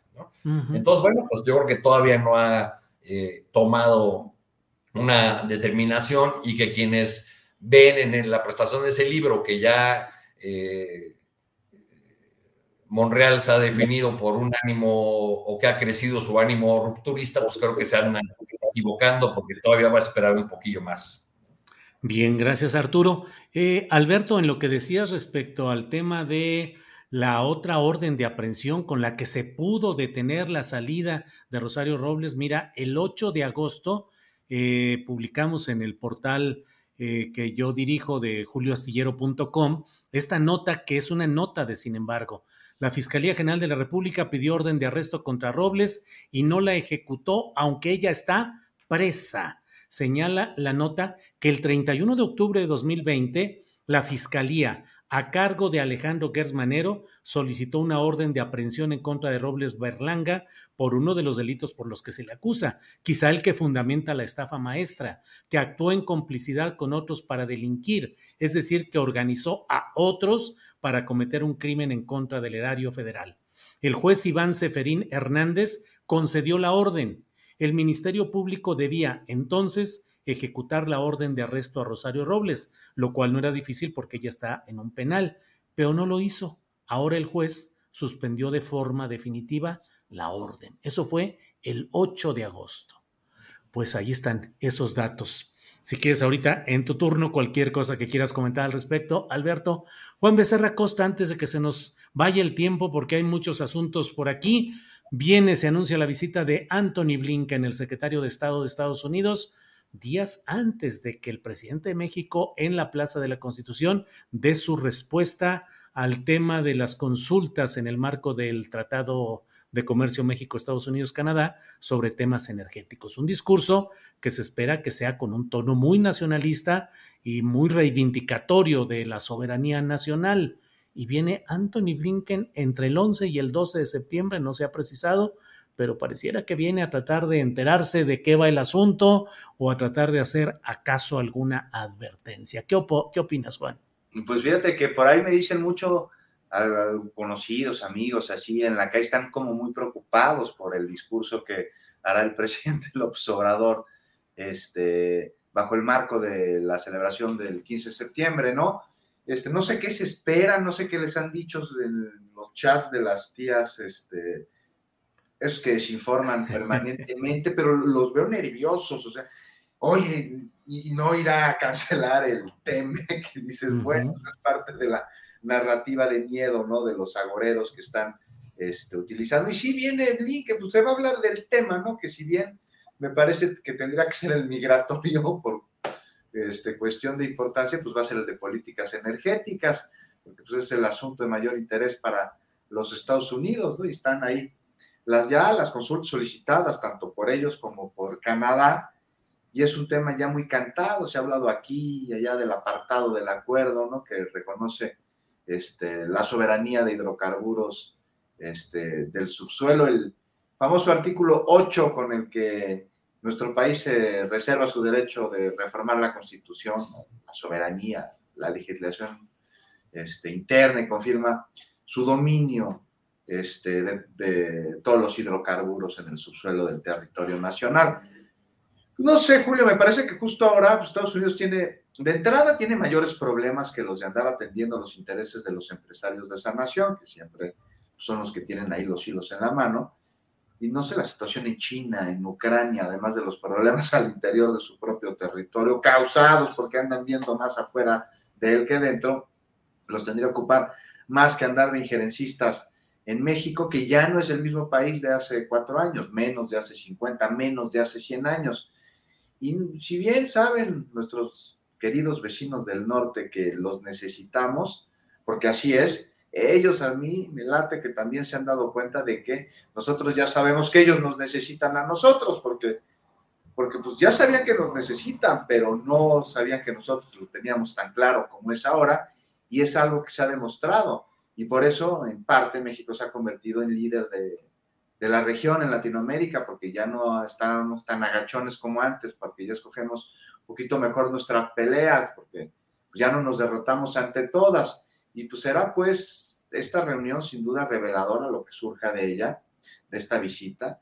Este, seguramente no será determinante, pero es muy posible que sí se avance en materia de soberanía energética y pues todas las este, confrontaciones que ha habido alrededor del tratado comercial este, con los Estados Unidos, que te digo, ya es mucho lo que se ha discutido, mucho lo que se ha aclarado, sobre todo en las mañaneras, el famoso artículo 8 el apartado de la soberanía y de nuestros recursos, nuestros hidrocarburos, que Julio, y pues estamos todos muy pendientes, más que de esto, del discurso que dará el presidente este, bajo el marco del inicio del movimiento que dio a la independencia de nuestro país, seguramente sí será hablando de independencia y aprovechando la coyuntura, aprovechando la fecha, la efeméride, pues uno de, en el que se hable de la independencia de nuestro país ante este, la voracidad de empresas y de gobiernos extranjeros.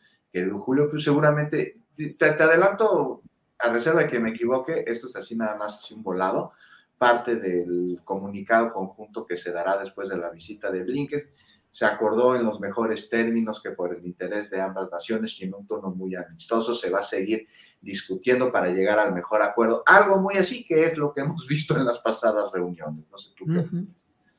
Bien, Juan, gracias.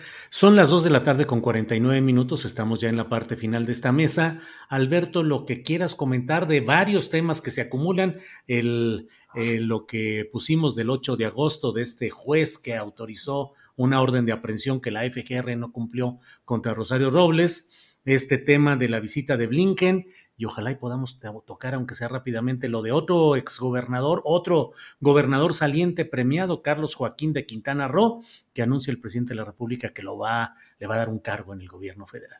Muchos temas y poco tiempo, por desgracia, Alberto, pero adelante. Mira, rapidísimo, en lo que se refiere a esta orden de aprehensión, lo que entiendo es que se volvió a pedir, se volvió a autorizar y bueno, pues tuvo la posibilidad de ejercerla y no lo, y no lo no la aplicó, pues, lo cual no cambia el fondo del asunto, que es que eh, el fiscal Alejandro Gertz Manero está más entretenido en otras cosas que en cumplir con su trabajo. Y el tema este de Rosario Robles, la forma como llegó el proceso, el caso de Lozoya y otros que se le han caído, pues hablan mal. Simplemente el, el presidente de la República tendrá que evaluar si quiere cargar con ese lastre en la evaluación histórica de su movimiento político que pretende transformar al país y está un poco complicado que él transforme el país si el fiscal general de la República, por muy autónomo que sea, es un personaje que piensa en el siglo pasado, que pertenece al siglo pasado, es más, es de los precursores de ese Estado represor, porque él se crió así, así entiende la aplicación del Estado de Derecho a partir de la soberbia y a partir del autoritarismo. Así es como entiende el derecho Alejandro Gertz Manero, y bueno, pues ahí está, se pinta solito, ¿no? Y el caso de, Blinken, pues a mí me parece que eh, es una visita mm, pues que forma parte de, de, lo que, de la relación pues que tiene México-Estados Unidos, pero en el tema de, más enfocado al tema del TEMEC, y el tema de seguridad, por ejemplo, que ha preocupado muchísimo al gobierno de, Estados Unidos el tema de migración, que tampoco puede hacerse a un lado. Hay una eh, crisis humanitaria que ha sido muy poco atendida y, eh, entre México y Estados Unidos y que al presidente Biden ya le está causando serios problemas porque el gobernador de Texas está enviando a Washington y a Nueva York a los migrantes que detiene en su estado. O sea, eso ya se transformó en un tema, en un asunto político ya que le toca las puertas de la Casa Blanca y que venga también a pedir que pues endurezca un poco más la posición en ese sentido. Y también yo tampoco descarto la posibilidad de que Blinken venga así aquí a, tratar de, no sé si, si le interese mucho una especie de contención de daños, pero sí por lo menos a dejar claro el mensaje de que no se puede confundir un asunto muy, como es el de las negociaciones del TEMEC, con una, un discurso pues muy de propaganda, ¿no? Porque el escenario mismo en el cual el presidente López Obrador anunció que va a dar a conocer su postura, está llenísimo de patrioterismo. Y no creo que eso se ayude muchísimo, no necesariamente al presidente le puede servir para ganar sus bonos, pero para la cuestión ya de una relación con Estados Unidos, a lo mejor eso no es lo más conveniente. Bien, gracias, Alberto Nájar. Eh, Arturo Cano, ¿qué opinas sobre este tema?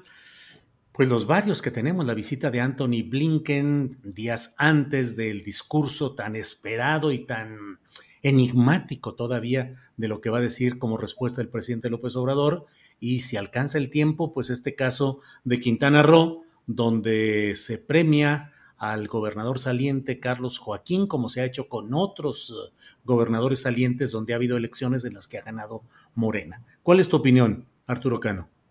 En el caso de la visita del secretario de Estado, digo que ya nos tenemos que acostumbrar a esta nueva modalidad en la relación con Estados Unidos, porque lo que, lo que antes se reducía a una visita de Oropel a Washington, ahí de cuando en cuando, y, y viajes regulares del secretario de Relaciones Exteriores y del secretario de Hacienda para resolver distintos asuntos, ahora se tiene que resolver en discusiones a las que los altos funcionarios estadounidenses tienen que asistir aquí en, en Palacio Nacional.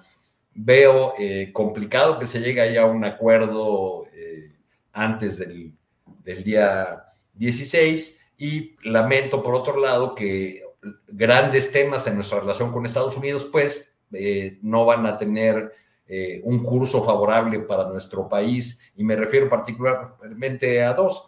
En el tema de la, de la seguridad continúa, eh, eh, digamos, eh, México en la, en la línea o, en los márgenes que ha impuesto la fracasadísima guerra contra el narcotráfico, este, y no hay, desde el impulso que ha dado el gobierno del observador, no ha habido la, la fuerza o el interés de plantear la necesidad de un nuevo paradigma. Y lo mismo en el tema de migración, el presidente ha insistido mucho en la necesidad de ir al, origen de los, eh, del fenómeno migratorio, en la necesidad de propiciar el desarrollo de los países centroamericanos, en fin, eh, y pues tampoco ahí ha habido una respuesta positiva del lado, del lado estadounidense. En el caso del nombramiento de, de Carlos Joaquín, pues eh, ya, ya este, nos estamos acostumbrando también a hacer ese comentario porque van cuantos exgobernadores del del PRI que se incorporan, que el presidente declara que nos pueden ayudar, eh, de estados donde por lo general triunfó el partido del presidente y el, gobernador eh, se portó bien, para usar las palabras presidenciales, y entonces reciben una posición en el servicio diplomático o en algún cargo de, de, gobierno. Eh, más que, que, seguirlo viendo como, como un premio, como un regalito de, despedida, les propongo que lo veamos como un horizonte de futuro, porque para estos políticos se convierte en la posibilidad de seguir en la vida pública, de tener una fuerza y una presencia, y muchos de ellos ya daban por terminada su carrera política. Entonces, bueno, pues hay ahí una, eh, por la vía de estos nombramientos, hay una eh, parte de la reconfiguración que estamos viendo de la clase política mexicana, donde eh, al parecer la, la opción del partido en el poder fue recuperar o reunir a todas aquellas porciones de la vieja clase política que quisieran sumarse a su proyecto y entregarle pedazos del, poder, como vimos en el reciente proceso electivo de, Morena, donde, por cierto, para, para, poner un ejemplo, ¿cuántos consejeros de, de Morena ganó en Nuevo León Clara Luz Flores, la ex candidata? El 67% nada más. Órale, órale. Pues bueno. ¿cuántos tiene, en Chiapas el actual gobernador, Rutilio Escandón? 60%. Pues sí, en Nuevo León ahí Clara Luz y su el equipo de su esposo Abel Guerra que fue captado en varios videos preparando y organizando las convenciones distritales.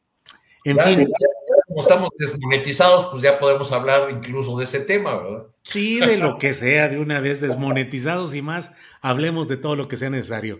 Pues eh, muchas gracias a los tres. Eh, Juan Becerra Costa, gracias por esta ocasión, gracias eh, por esta, este miércoles y seguimos en contacto, Juan. Querido Julio, te mando un abrazo a ti, otro a Arturo, otro a Alberto y a todos los que nos hacen el favor de acompañarnos. Quedó pendiente el tema de Carlos Joaquín, que lo íbamos a discutir rápidamente. Nada más recordar que durante su gestión aumentaron los homicidios en 200%, el robo en casi 40%, las lesiones en casi 90%, el narcomenudeo en 280% y eh, los delitos contra la libertad aumentaron contra la seguridad sexual en casi 300%. Entonces, entonces, ¿en qué será, entonces, ¿en qué será que va a ayudar, Juan? Que fue lo que, es lo que yo me pregunto. Fue lo que digo en la que va a ayudar, ¿en qué será que va a ayudar entonces? pues están, o sea, no hay que abrirle, o sea, no hay que abrirles las puertas a estos personajes, me, me causa una enorme extrañeza. Me encantará resolver esta pregunta de qué necesidad de andarlo trayendo, quién sabe a qué cargo en el gobierno este, federal y pues ya a ver si hay oportunidad de hablar de sus relaciones con personas relacionadas con los Zetas, cuando era este, alcalde, este, Joaquín eh, González, allá en Solidaridad. Hay algunos detenidos y uno de ellos con los que se le, un empresario italiano con lo que se le, relaciona con los Zetas, pues fue el que le llevaba a cabo su campaña. Así que aguas con estos cuadros que no son imposters. Así es, así es, Juan. A mí desde luego lo he dicho, lo reitero, darle cargos a gobernadores salientes con esa catadura y con esa carga de acusaciones de corrupción y de mal gobierno es extenderle una carta de impunidad en lo inmediato, porque el gobernador entrante, que entró porque el saliente pavimentó el camino para esa llegada, eh, no va a poder hacer nada contra, en este caso, Carlos Joaquín o antes contra Pavlovich o contra quien sea, porque el gobierno federal le dio un cargo federal que hace que resulte políticamente muy difícil enderezar cargos que en algunos casos como Baja California, como Sonora, los eh, recién llegados han dicho, hay cosas que debemos investigar, pero ahí queda porque ya el personaje en mención, el gobernador saliente, pues ocupa un cargo federal y pues ya se acabó. Alberto Nájar, gracias y buenas tardes en este miércoles 24. Gracias, Julio. Un abrazo también a Arturo, a Juan. Eh, y rapidísimo, tú sabes que el mar es vital para la vida, ¿verdad? Sí. Claro, porque así lo dijo Marcelo Ebrard, ahora que anda en campaña y que ahí se de todos los casos, sale ahí de Marta Delgado opinando sobre el mar y pues se le fue al, secretario, él eh, declara, por si no sabíamos, que el mar es vital, pero es vital para la vida no para otra cosa. Bueno, excelente. Fíjate nomás cómo remarca, el mar es vital para la vida. Muy bien. Parece anuncio de esos de Fosfo Vitacal, uno de los remedios que le ofrecemos. Tiene fósforo, tiene vida y tiene cal. Ah, no, perdón, cal no tiene. Bueno, Alberto. termina diciendo, y postdata, voten por mí. Voten por mí, pues sí. Alberto, muchas gracias. Arturo Cano, gracias, buenas tardes. Muy buenas tardes, Julio. Gracias a todos quienes nos acompañaron y Alberto Juan. Gracias, hasta pronto, gracias, hasta luego. Bien, son las 3 de la tarde con un minuto. No se vaya porque vamos a entrar inmediatamente con mi compañera Adriana Buentello que nos tiene actualización e información relevante. Adriana, buenas tardes. Buenas tardes, Julio. ¿Cómo estás? Saludos a todos los que nos escuchan todavía. Por acá andamos listos para dar los últimos detalles de la información en este programa. Julio, eh, fíjate que el viernes pasado fue un día pues, muy complicado eh, estos tres programas que te echaste porque salía una nota tras otra, comunicados tras otros, nos estuvo muy movilizados. Bueno, el viernes eh, lo que estuvimos viendo también es que el juez modificó la medida cautelar de prisión justificada para continuar su proceso en libertad de Rosario Robles Berlanga, quien fue eh, secretaria de Desarrollo Social en el gobierno de Enrique Peña Nieto, por lo que el día de hoy ya acudió a las instalaciones de la Fiscalía General de la República para presentar eh, su pasaporte y también para que se le abra el libro de las eh, firmas, este registro de firmas que va a tener que llevar a cabo cada 15 días. Y por otra parte, ya adelantabas algo sobre esta audiencia en el caso de Murillo Karam, eh, pero hoy, pues no sé si valga la, frase, Julio, pero se pusieron como chanca al abogado fíjate, otra vez. Otra vez, fíjate que lo interesante aquí con información de eh, Gaspar, de Gaspar Vela, de Milenio y de Romina Gándara, nuestra colega también en Sin embargo, que recogen datos interesantes de esta audiencia. Por un lado, el abogado eh, de Jesús Murillo Caram, Antonio López, dijo que no hay una sola víctima, testigo o documento que señale la presunta responsabilidad del ex procurador Jesús Murillo Caram y que pues no hay por esta razón no hay un indicio razonable para vincularlo a proceso. También acusó el abogado de Murillo Carama a la Fiscalía General de la República de descontextualizar frases de conferencias de prensa para hacer la imputación contra el ex procurador. Y eh, el abogado, bueno, sostuvo uno de los argumentos que no puede ser juzgado Murillo Karam por el delito de desaparición forzada con base en la Ley General de Desaparición de Personas, porque los hechos que se le están imputando eh, ocurrieron entre 2014 y 2015 y esta legislación entró en vigor hasta 2017, por lo que considera la defensa de Murillo Karam que esto pues no podría aplicarse de manera retroactiva. Sin embargo, eh, Julio, el juez de control de reclusorio norte, Marco Antonio Tapia, consideró que eso es una eh, tesis tergiversada y le llamó la atención por su actitud y tono de voz. Le dijo textualmente, este no es un debate ni una charla y si sigue con esa lo voy a expulsar de la sala. ¿Cómo ves? Pues sí, contra eh, el abogado de la defensa de Murillo, ¿verdad? Así es. sí, sí. Bueno, y además hay otras, eh, es, hoy es el día en el cual Jesús Murillo Caram dice que digan lo que digan, no han podido tumbar la versión de la verdad histórica que él defiende, reivindica y dice sentirse además orgulloso de varios de los pasos que se dieron en todo este proceso. Lo dijo así, dijo, desde hace siete u ocho años han buscado alternativas, han inventado muchas y todo se cae. Han encontrado sí, pero en el camino de la barranca al basurero de Cocula se pudieron cometer fallas, pudo hacerse mejor, Puedo aceptar algunos errores, pudo haber fallas, problemas y aceptar cosas que se hicieron mal, pero ninguno la ha podido tirar. Dice que eh, eh, él fue quien pidió la intervención del equipo argentino de antropología forense, eh, que ellos participaron en todo. Y bueno, pues reivindica pues todo esto, aun cuando está en el banquillo de los acusados y con todo lo que se ha sabido y señalado en el informe dado a conocer por Alejandro Encinas, él dice que la verdad histórica sigue viva y nadie la ha podido tirar. Así andan las cosas, Adriana.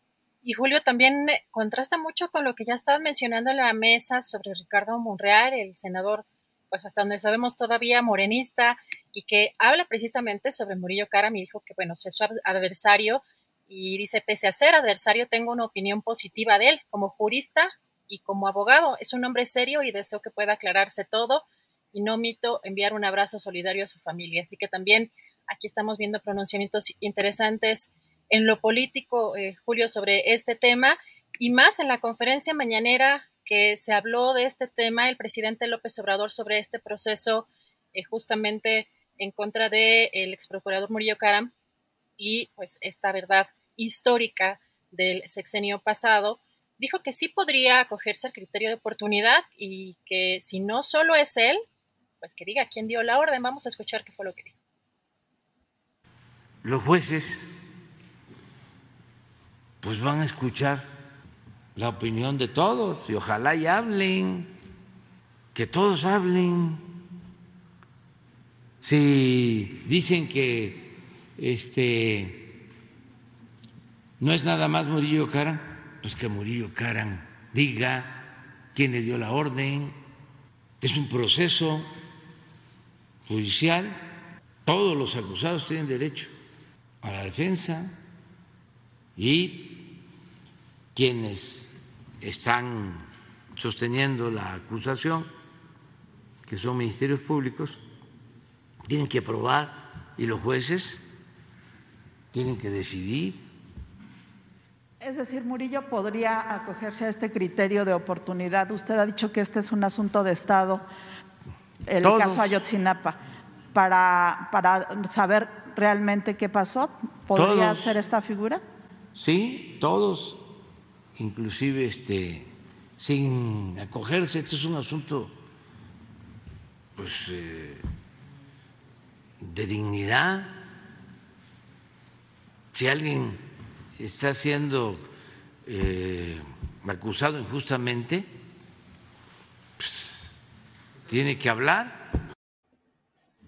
Bueno, pues así es. Y hoy hubo mucha información o varios pronunciamientos del presidente sobre estos temas, Adriana. Julio, muy importante porque en el caso de Tomás Herón de Lucio, dijo que el presidente que existía pues, eh, delincuencia no solo afuera del gobierno, sino que delincuencia a cuello blanco al interior del gobierno, por lo que eh, dijo que el caso de Tomás Herón fue una cosa tolerada. También eh, hizo un recordatorio al gobierno de Israel que dijo que no ha respondido a esta petición de extradición y que no puede estar protegiendo a, personas así. Vamos a escuchar. Lo de Cerón fue una cosa tolerada. Ese es eh, un asunto que tiene que ver con la delincuencia, que no solo mm, tiene, eh, se da fuera del gobierno, existe la delincuencia de cuello blanco. Porque esa es delincuencia. Aprovecho para enviar un recordatorio respetuoso al gobierno de Israel. No pueden estar protegiendo a personas así. El primer ministro de Israel se ha portado muy bien, me mandó una carta diciendo que iban a cooperar, que iban a apoyar, pero ya ha pasado mucho tiempo. Pues eh, ya con este recordatorio, ¿no? Porque no, no es para presumir, pero la mañanera este, este llega a varias partes. Y si no se informan, la mañanera llega a varias partes, pues claro que llega, claro que tiene mucha fuerza y mucha presencia, Adriana. Pensé que iba a decir, la mañanera da un jalón del chongo. Sí, así, chom, órale. Sí, sí, Julio, eh, también dejé esa parte precisamente por eso, porque es interesante cómo está también el propio presidente ejerciendo eh, esta, esta conferencia o cuáles son también los objetivos que tiene él en su gobierno con esta conferencia de prensa.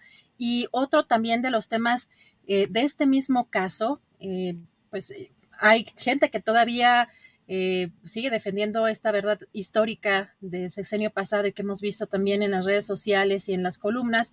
Y hoy el presidente López Obrador eh, pues sobre todo porque en algunas críticas hay algunos comentaristas que señalan que es básicamente lo mismo que se decía en el sexenio pasado. Dijo que eso no están bien informados o no, no han leído el informe o es de mala fe.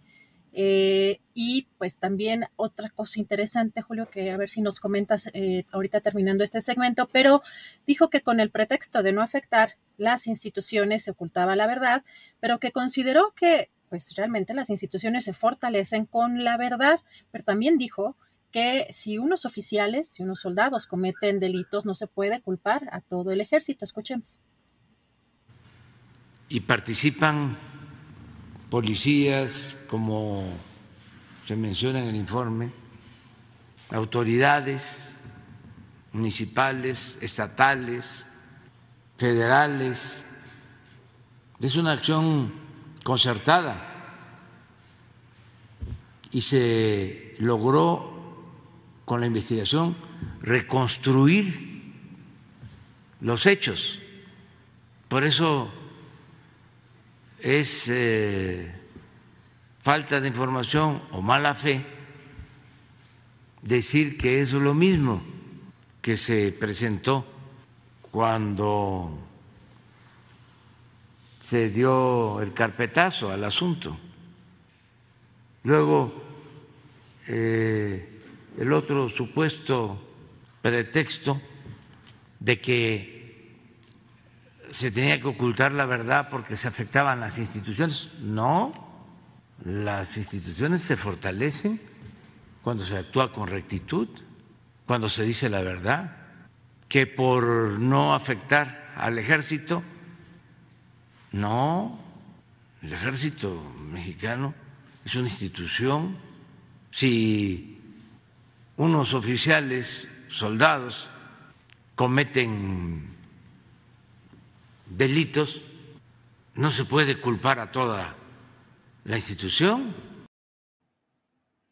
Es correcto que el presidente de México defienda la institucionalidad, pero ese discurso que aplica de manera eh, muy concreta al ejército, pues tendría que extenderlo también y decir, pues el Poder Judicial no es que sea corrupto, sino algunos jueces. El Instituto Nacional Electoral no es que esté funcionando mal, sino algunos personajes. Es decir, es correcto pues ese planteamiento, pero valdría la pena extenderlo y particularmente, me parece a mí, ser muy claros en que no se trata solo de castigar unos soldados, ni fue el hecho de que unos soldados se salieron del cuartel y cometieron algún desfiguro y hay que meterlos a la cárcel durante algunos días o algunas horas para una sanción disciplinaria. Se está hablando de lo que concretamente se dijo un crimen de Estado y es algo que no pudo haber sido ignorado por el secretario de la Defensa Nacional, el general Salvador Cienfuegos, ni por toda la cadena de mando. Entonces, de acuerdo, hay que preservar al ejército, hay que cuidarlo, a las Fuerzas Armadas, pero hacer justicia desde mi punto de vista implica hacerlo hasta los verdaderos niveles decisorios y no solo los operativos, ni solo los de un nivel circunscrito a la región de eh, Iguala y sus lugares cercanos. Es decir, hacer justicia desde mi punto de vista en un crimen de Estado implica alcanzar a quien ejecutaba la rectoría del Estado de manera informal. En realidad, en México no hay un jefe de Estado, hay un jefe de gobierno que es el presidente de la República, pero bueno, en los términos de la realidad política mexicana, el presidente de la República es el virtual jefe de Estado. Entonces, tendría que alcanzarse a ese personaje y al secretario de la Defensa Nacional, cuando menos. Ahora sí que bueno, es mi punto de vista y así lo he sostenido, Adriana. Julio, pero sí parece muy contradictorio que, por un lado, se determina que en este caso fue el Estado en estos hechos. Y por el otro lado, en este mismo contexto, el presidente hace un comentario sobre soldados rasos, ¿no? Como si fueran, se manejaran en lo individual, como si de alguna manera estuviera buscando eh, limpiar la imagen del propio ejército y si entendemos como Estado, que es más allá de un solo gobierno y del propio gobierno del presidente López Obrador, pues es un tema que sigue estando en esta contradicción, ¿no, Julio? Sí, sí, sí, creo que ese va a ser un debate fuerte y no sé si esté exagerando yo, pero creo que es uno de los temas que van a marcar la postura del actual gobierno respecto a la profundidad que logre en esta lucha contra la impunidad o los atorones propios de una estructura, pues ya ni siquiera del Poder Judicial, sino de la propia Fiscalía General de la República, que eh, solo en términos teóricos es autónoma.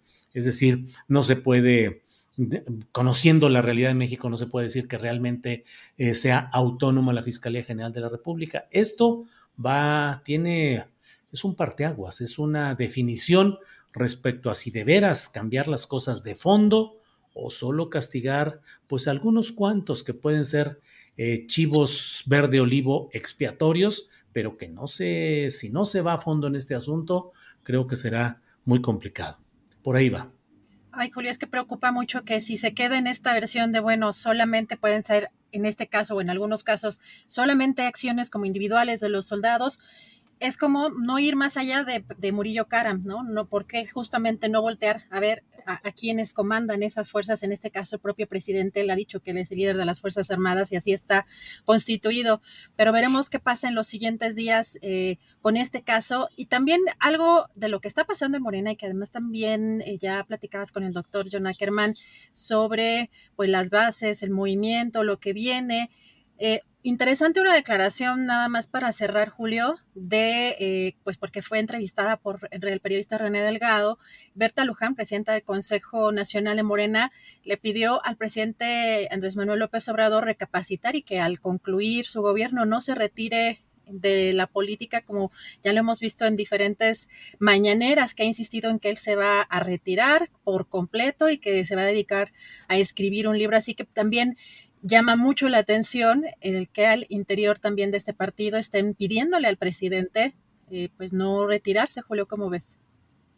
Híjole, son temas muy complicados, Adriana, porque pues yo siempre he dicho, el capital y la fuerza política de un hombre como López Obrador, que en el más estricto y respetuoso uso de los términos es un animal político, un animal, es un ser humano hecho para la política, que vive y respira y actúa en función de la política, de verdad en los términos de las historias de la política en cualquier país del mundo, de veras es posible retirarse y dejar todo y ya no me hagas, como luego dices, ya no me hagas hablar más, Adriana, porque pues no deja uno de preguntarse, bueno, ¿qué tanto se está buscando incluso una candidatura presidencial que sea capaz de ser susceptible, si no de la presencia física, personal inmediata del ya entonces expresidente López Obrador, pues sí, de las fuerzas y las coberturas que queden en nuestro país. Me van a decir, ya no es lo de antes, ya no es así, pues bueno, ojalá y, así sea.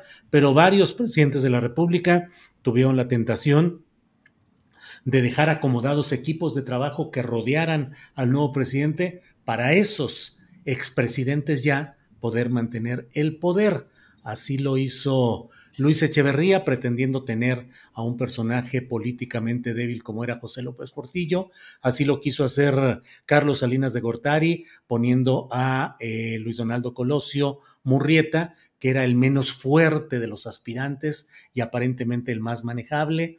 Eh, luego quedó Cedillo, que también parecía ser el menos resistente ante una tentación de maximato de Carlos Salinas y nunca han podido prosperar esos intentos de, hacer eh, continuidad en el poder sexenal de México. En fin, como te digo ya, hasta ahí lo dejo para no ahondar en un análisis de ese tipo, Adriana. Julio, pues lo que sí es interesante en las reacciones que está viendo al, interior de ambiente del partido Morena, pues esto parece una especie de llamado, un grito de auxilio ante las pugnas que hay dentro de Morena. Veamos en qué, cómo va avanzando. Y también interesante, fíjate, un comentario por acá que había visto en, de los de los del chat, que la postura de Monreal respecto a, a lo que opinaba del ex procurador eh, Jesús Murillo Caram, que no nada más lo alejaba de Moreno del presidente, sino también de los, de los propios familiares y del tema o el caso de Ayotzinapa, lo cual también eh, resulta interesante también conocer esas, esas posturas, Julio. Pues muchos temas, muchos eh, puntos de análisis y la noticia, la información y el análisis que van caminando galopando a todo galope, Adriana. Pues son las 3 de la tarde con 20 minutos. Le agradecemos a quienes nos han acompañado en esta transmisión. Gracias a Tripulación Astillero y Adriana a preparar el programa siguiente. Gracias. Gracias a ti, Julio. Gracias a todos. Buen provecho hasta mañana.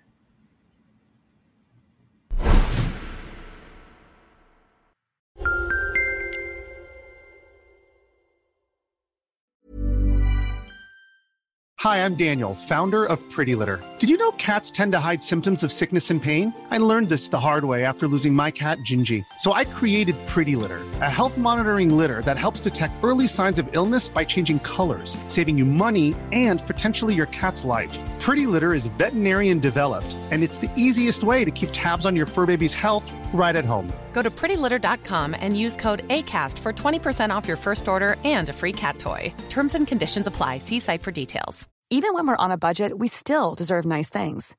Quince is a place to scoop up stunning high end goods for 50 to 80% less than similar brands. They have buttery soft cashmere sweaters starting at $50, luxurious Italian leather bags, and so much more. Plus, Quince only works with factories that use safe, ethical, and responsible manufacturing. Get the high-end goods you'll love without the high price tag with Quince. Go to quince.com slash style for free shipping and 365-day returns. Para que te enteres del próximo noticiero, suscríbete y dale follow en Apple, Spotify, Amazon Music, Google o donde sea que escuches podcast. Te invitamos a visitar nuestra página julioastillero.com.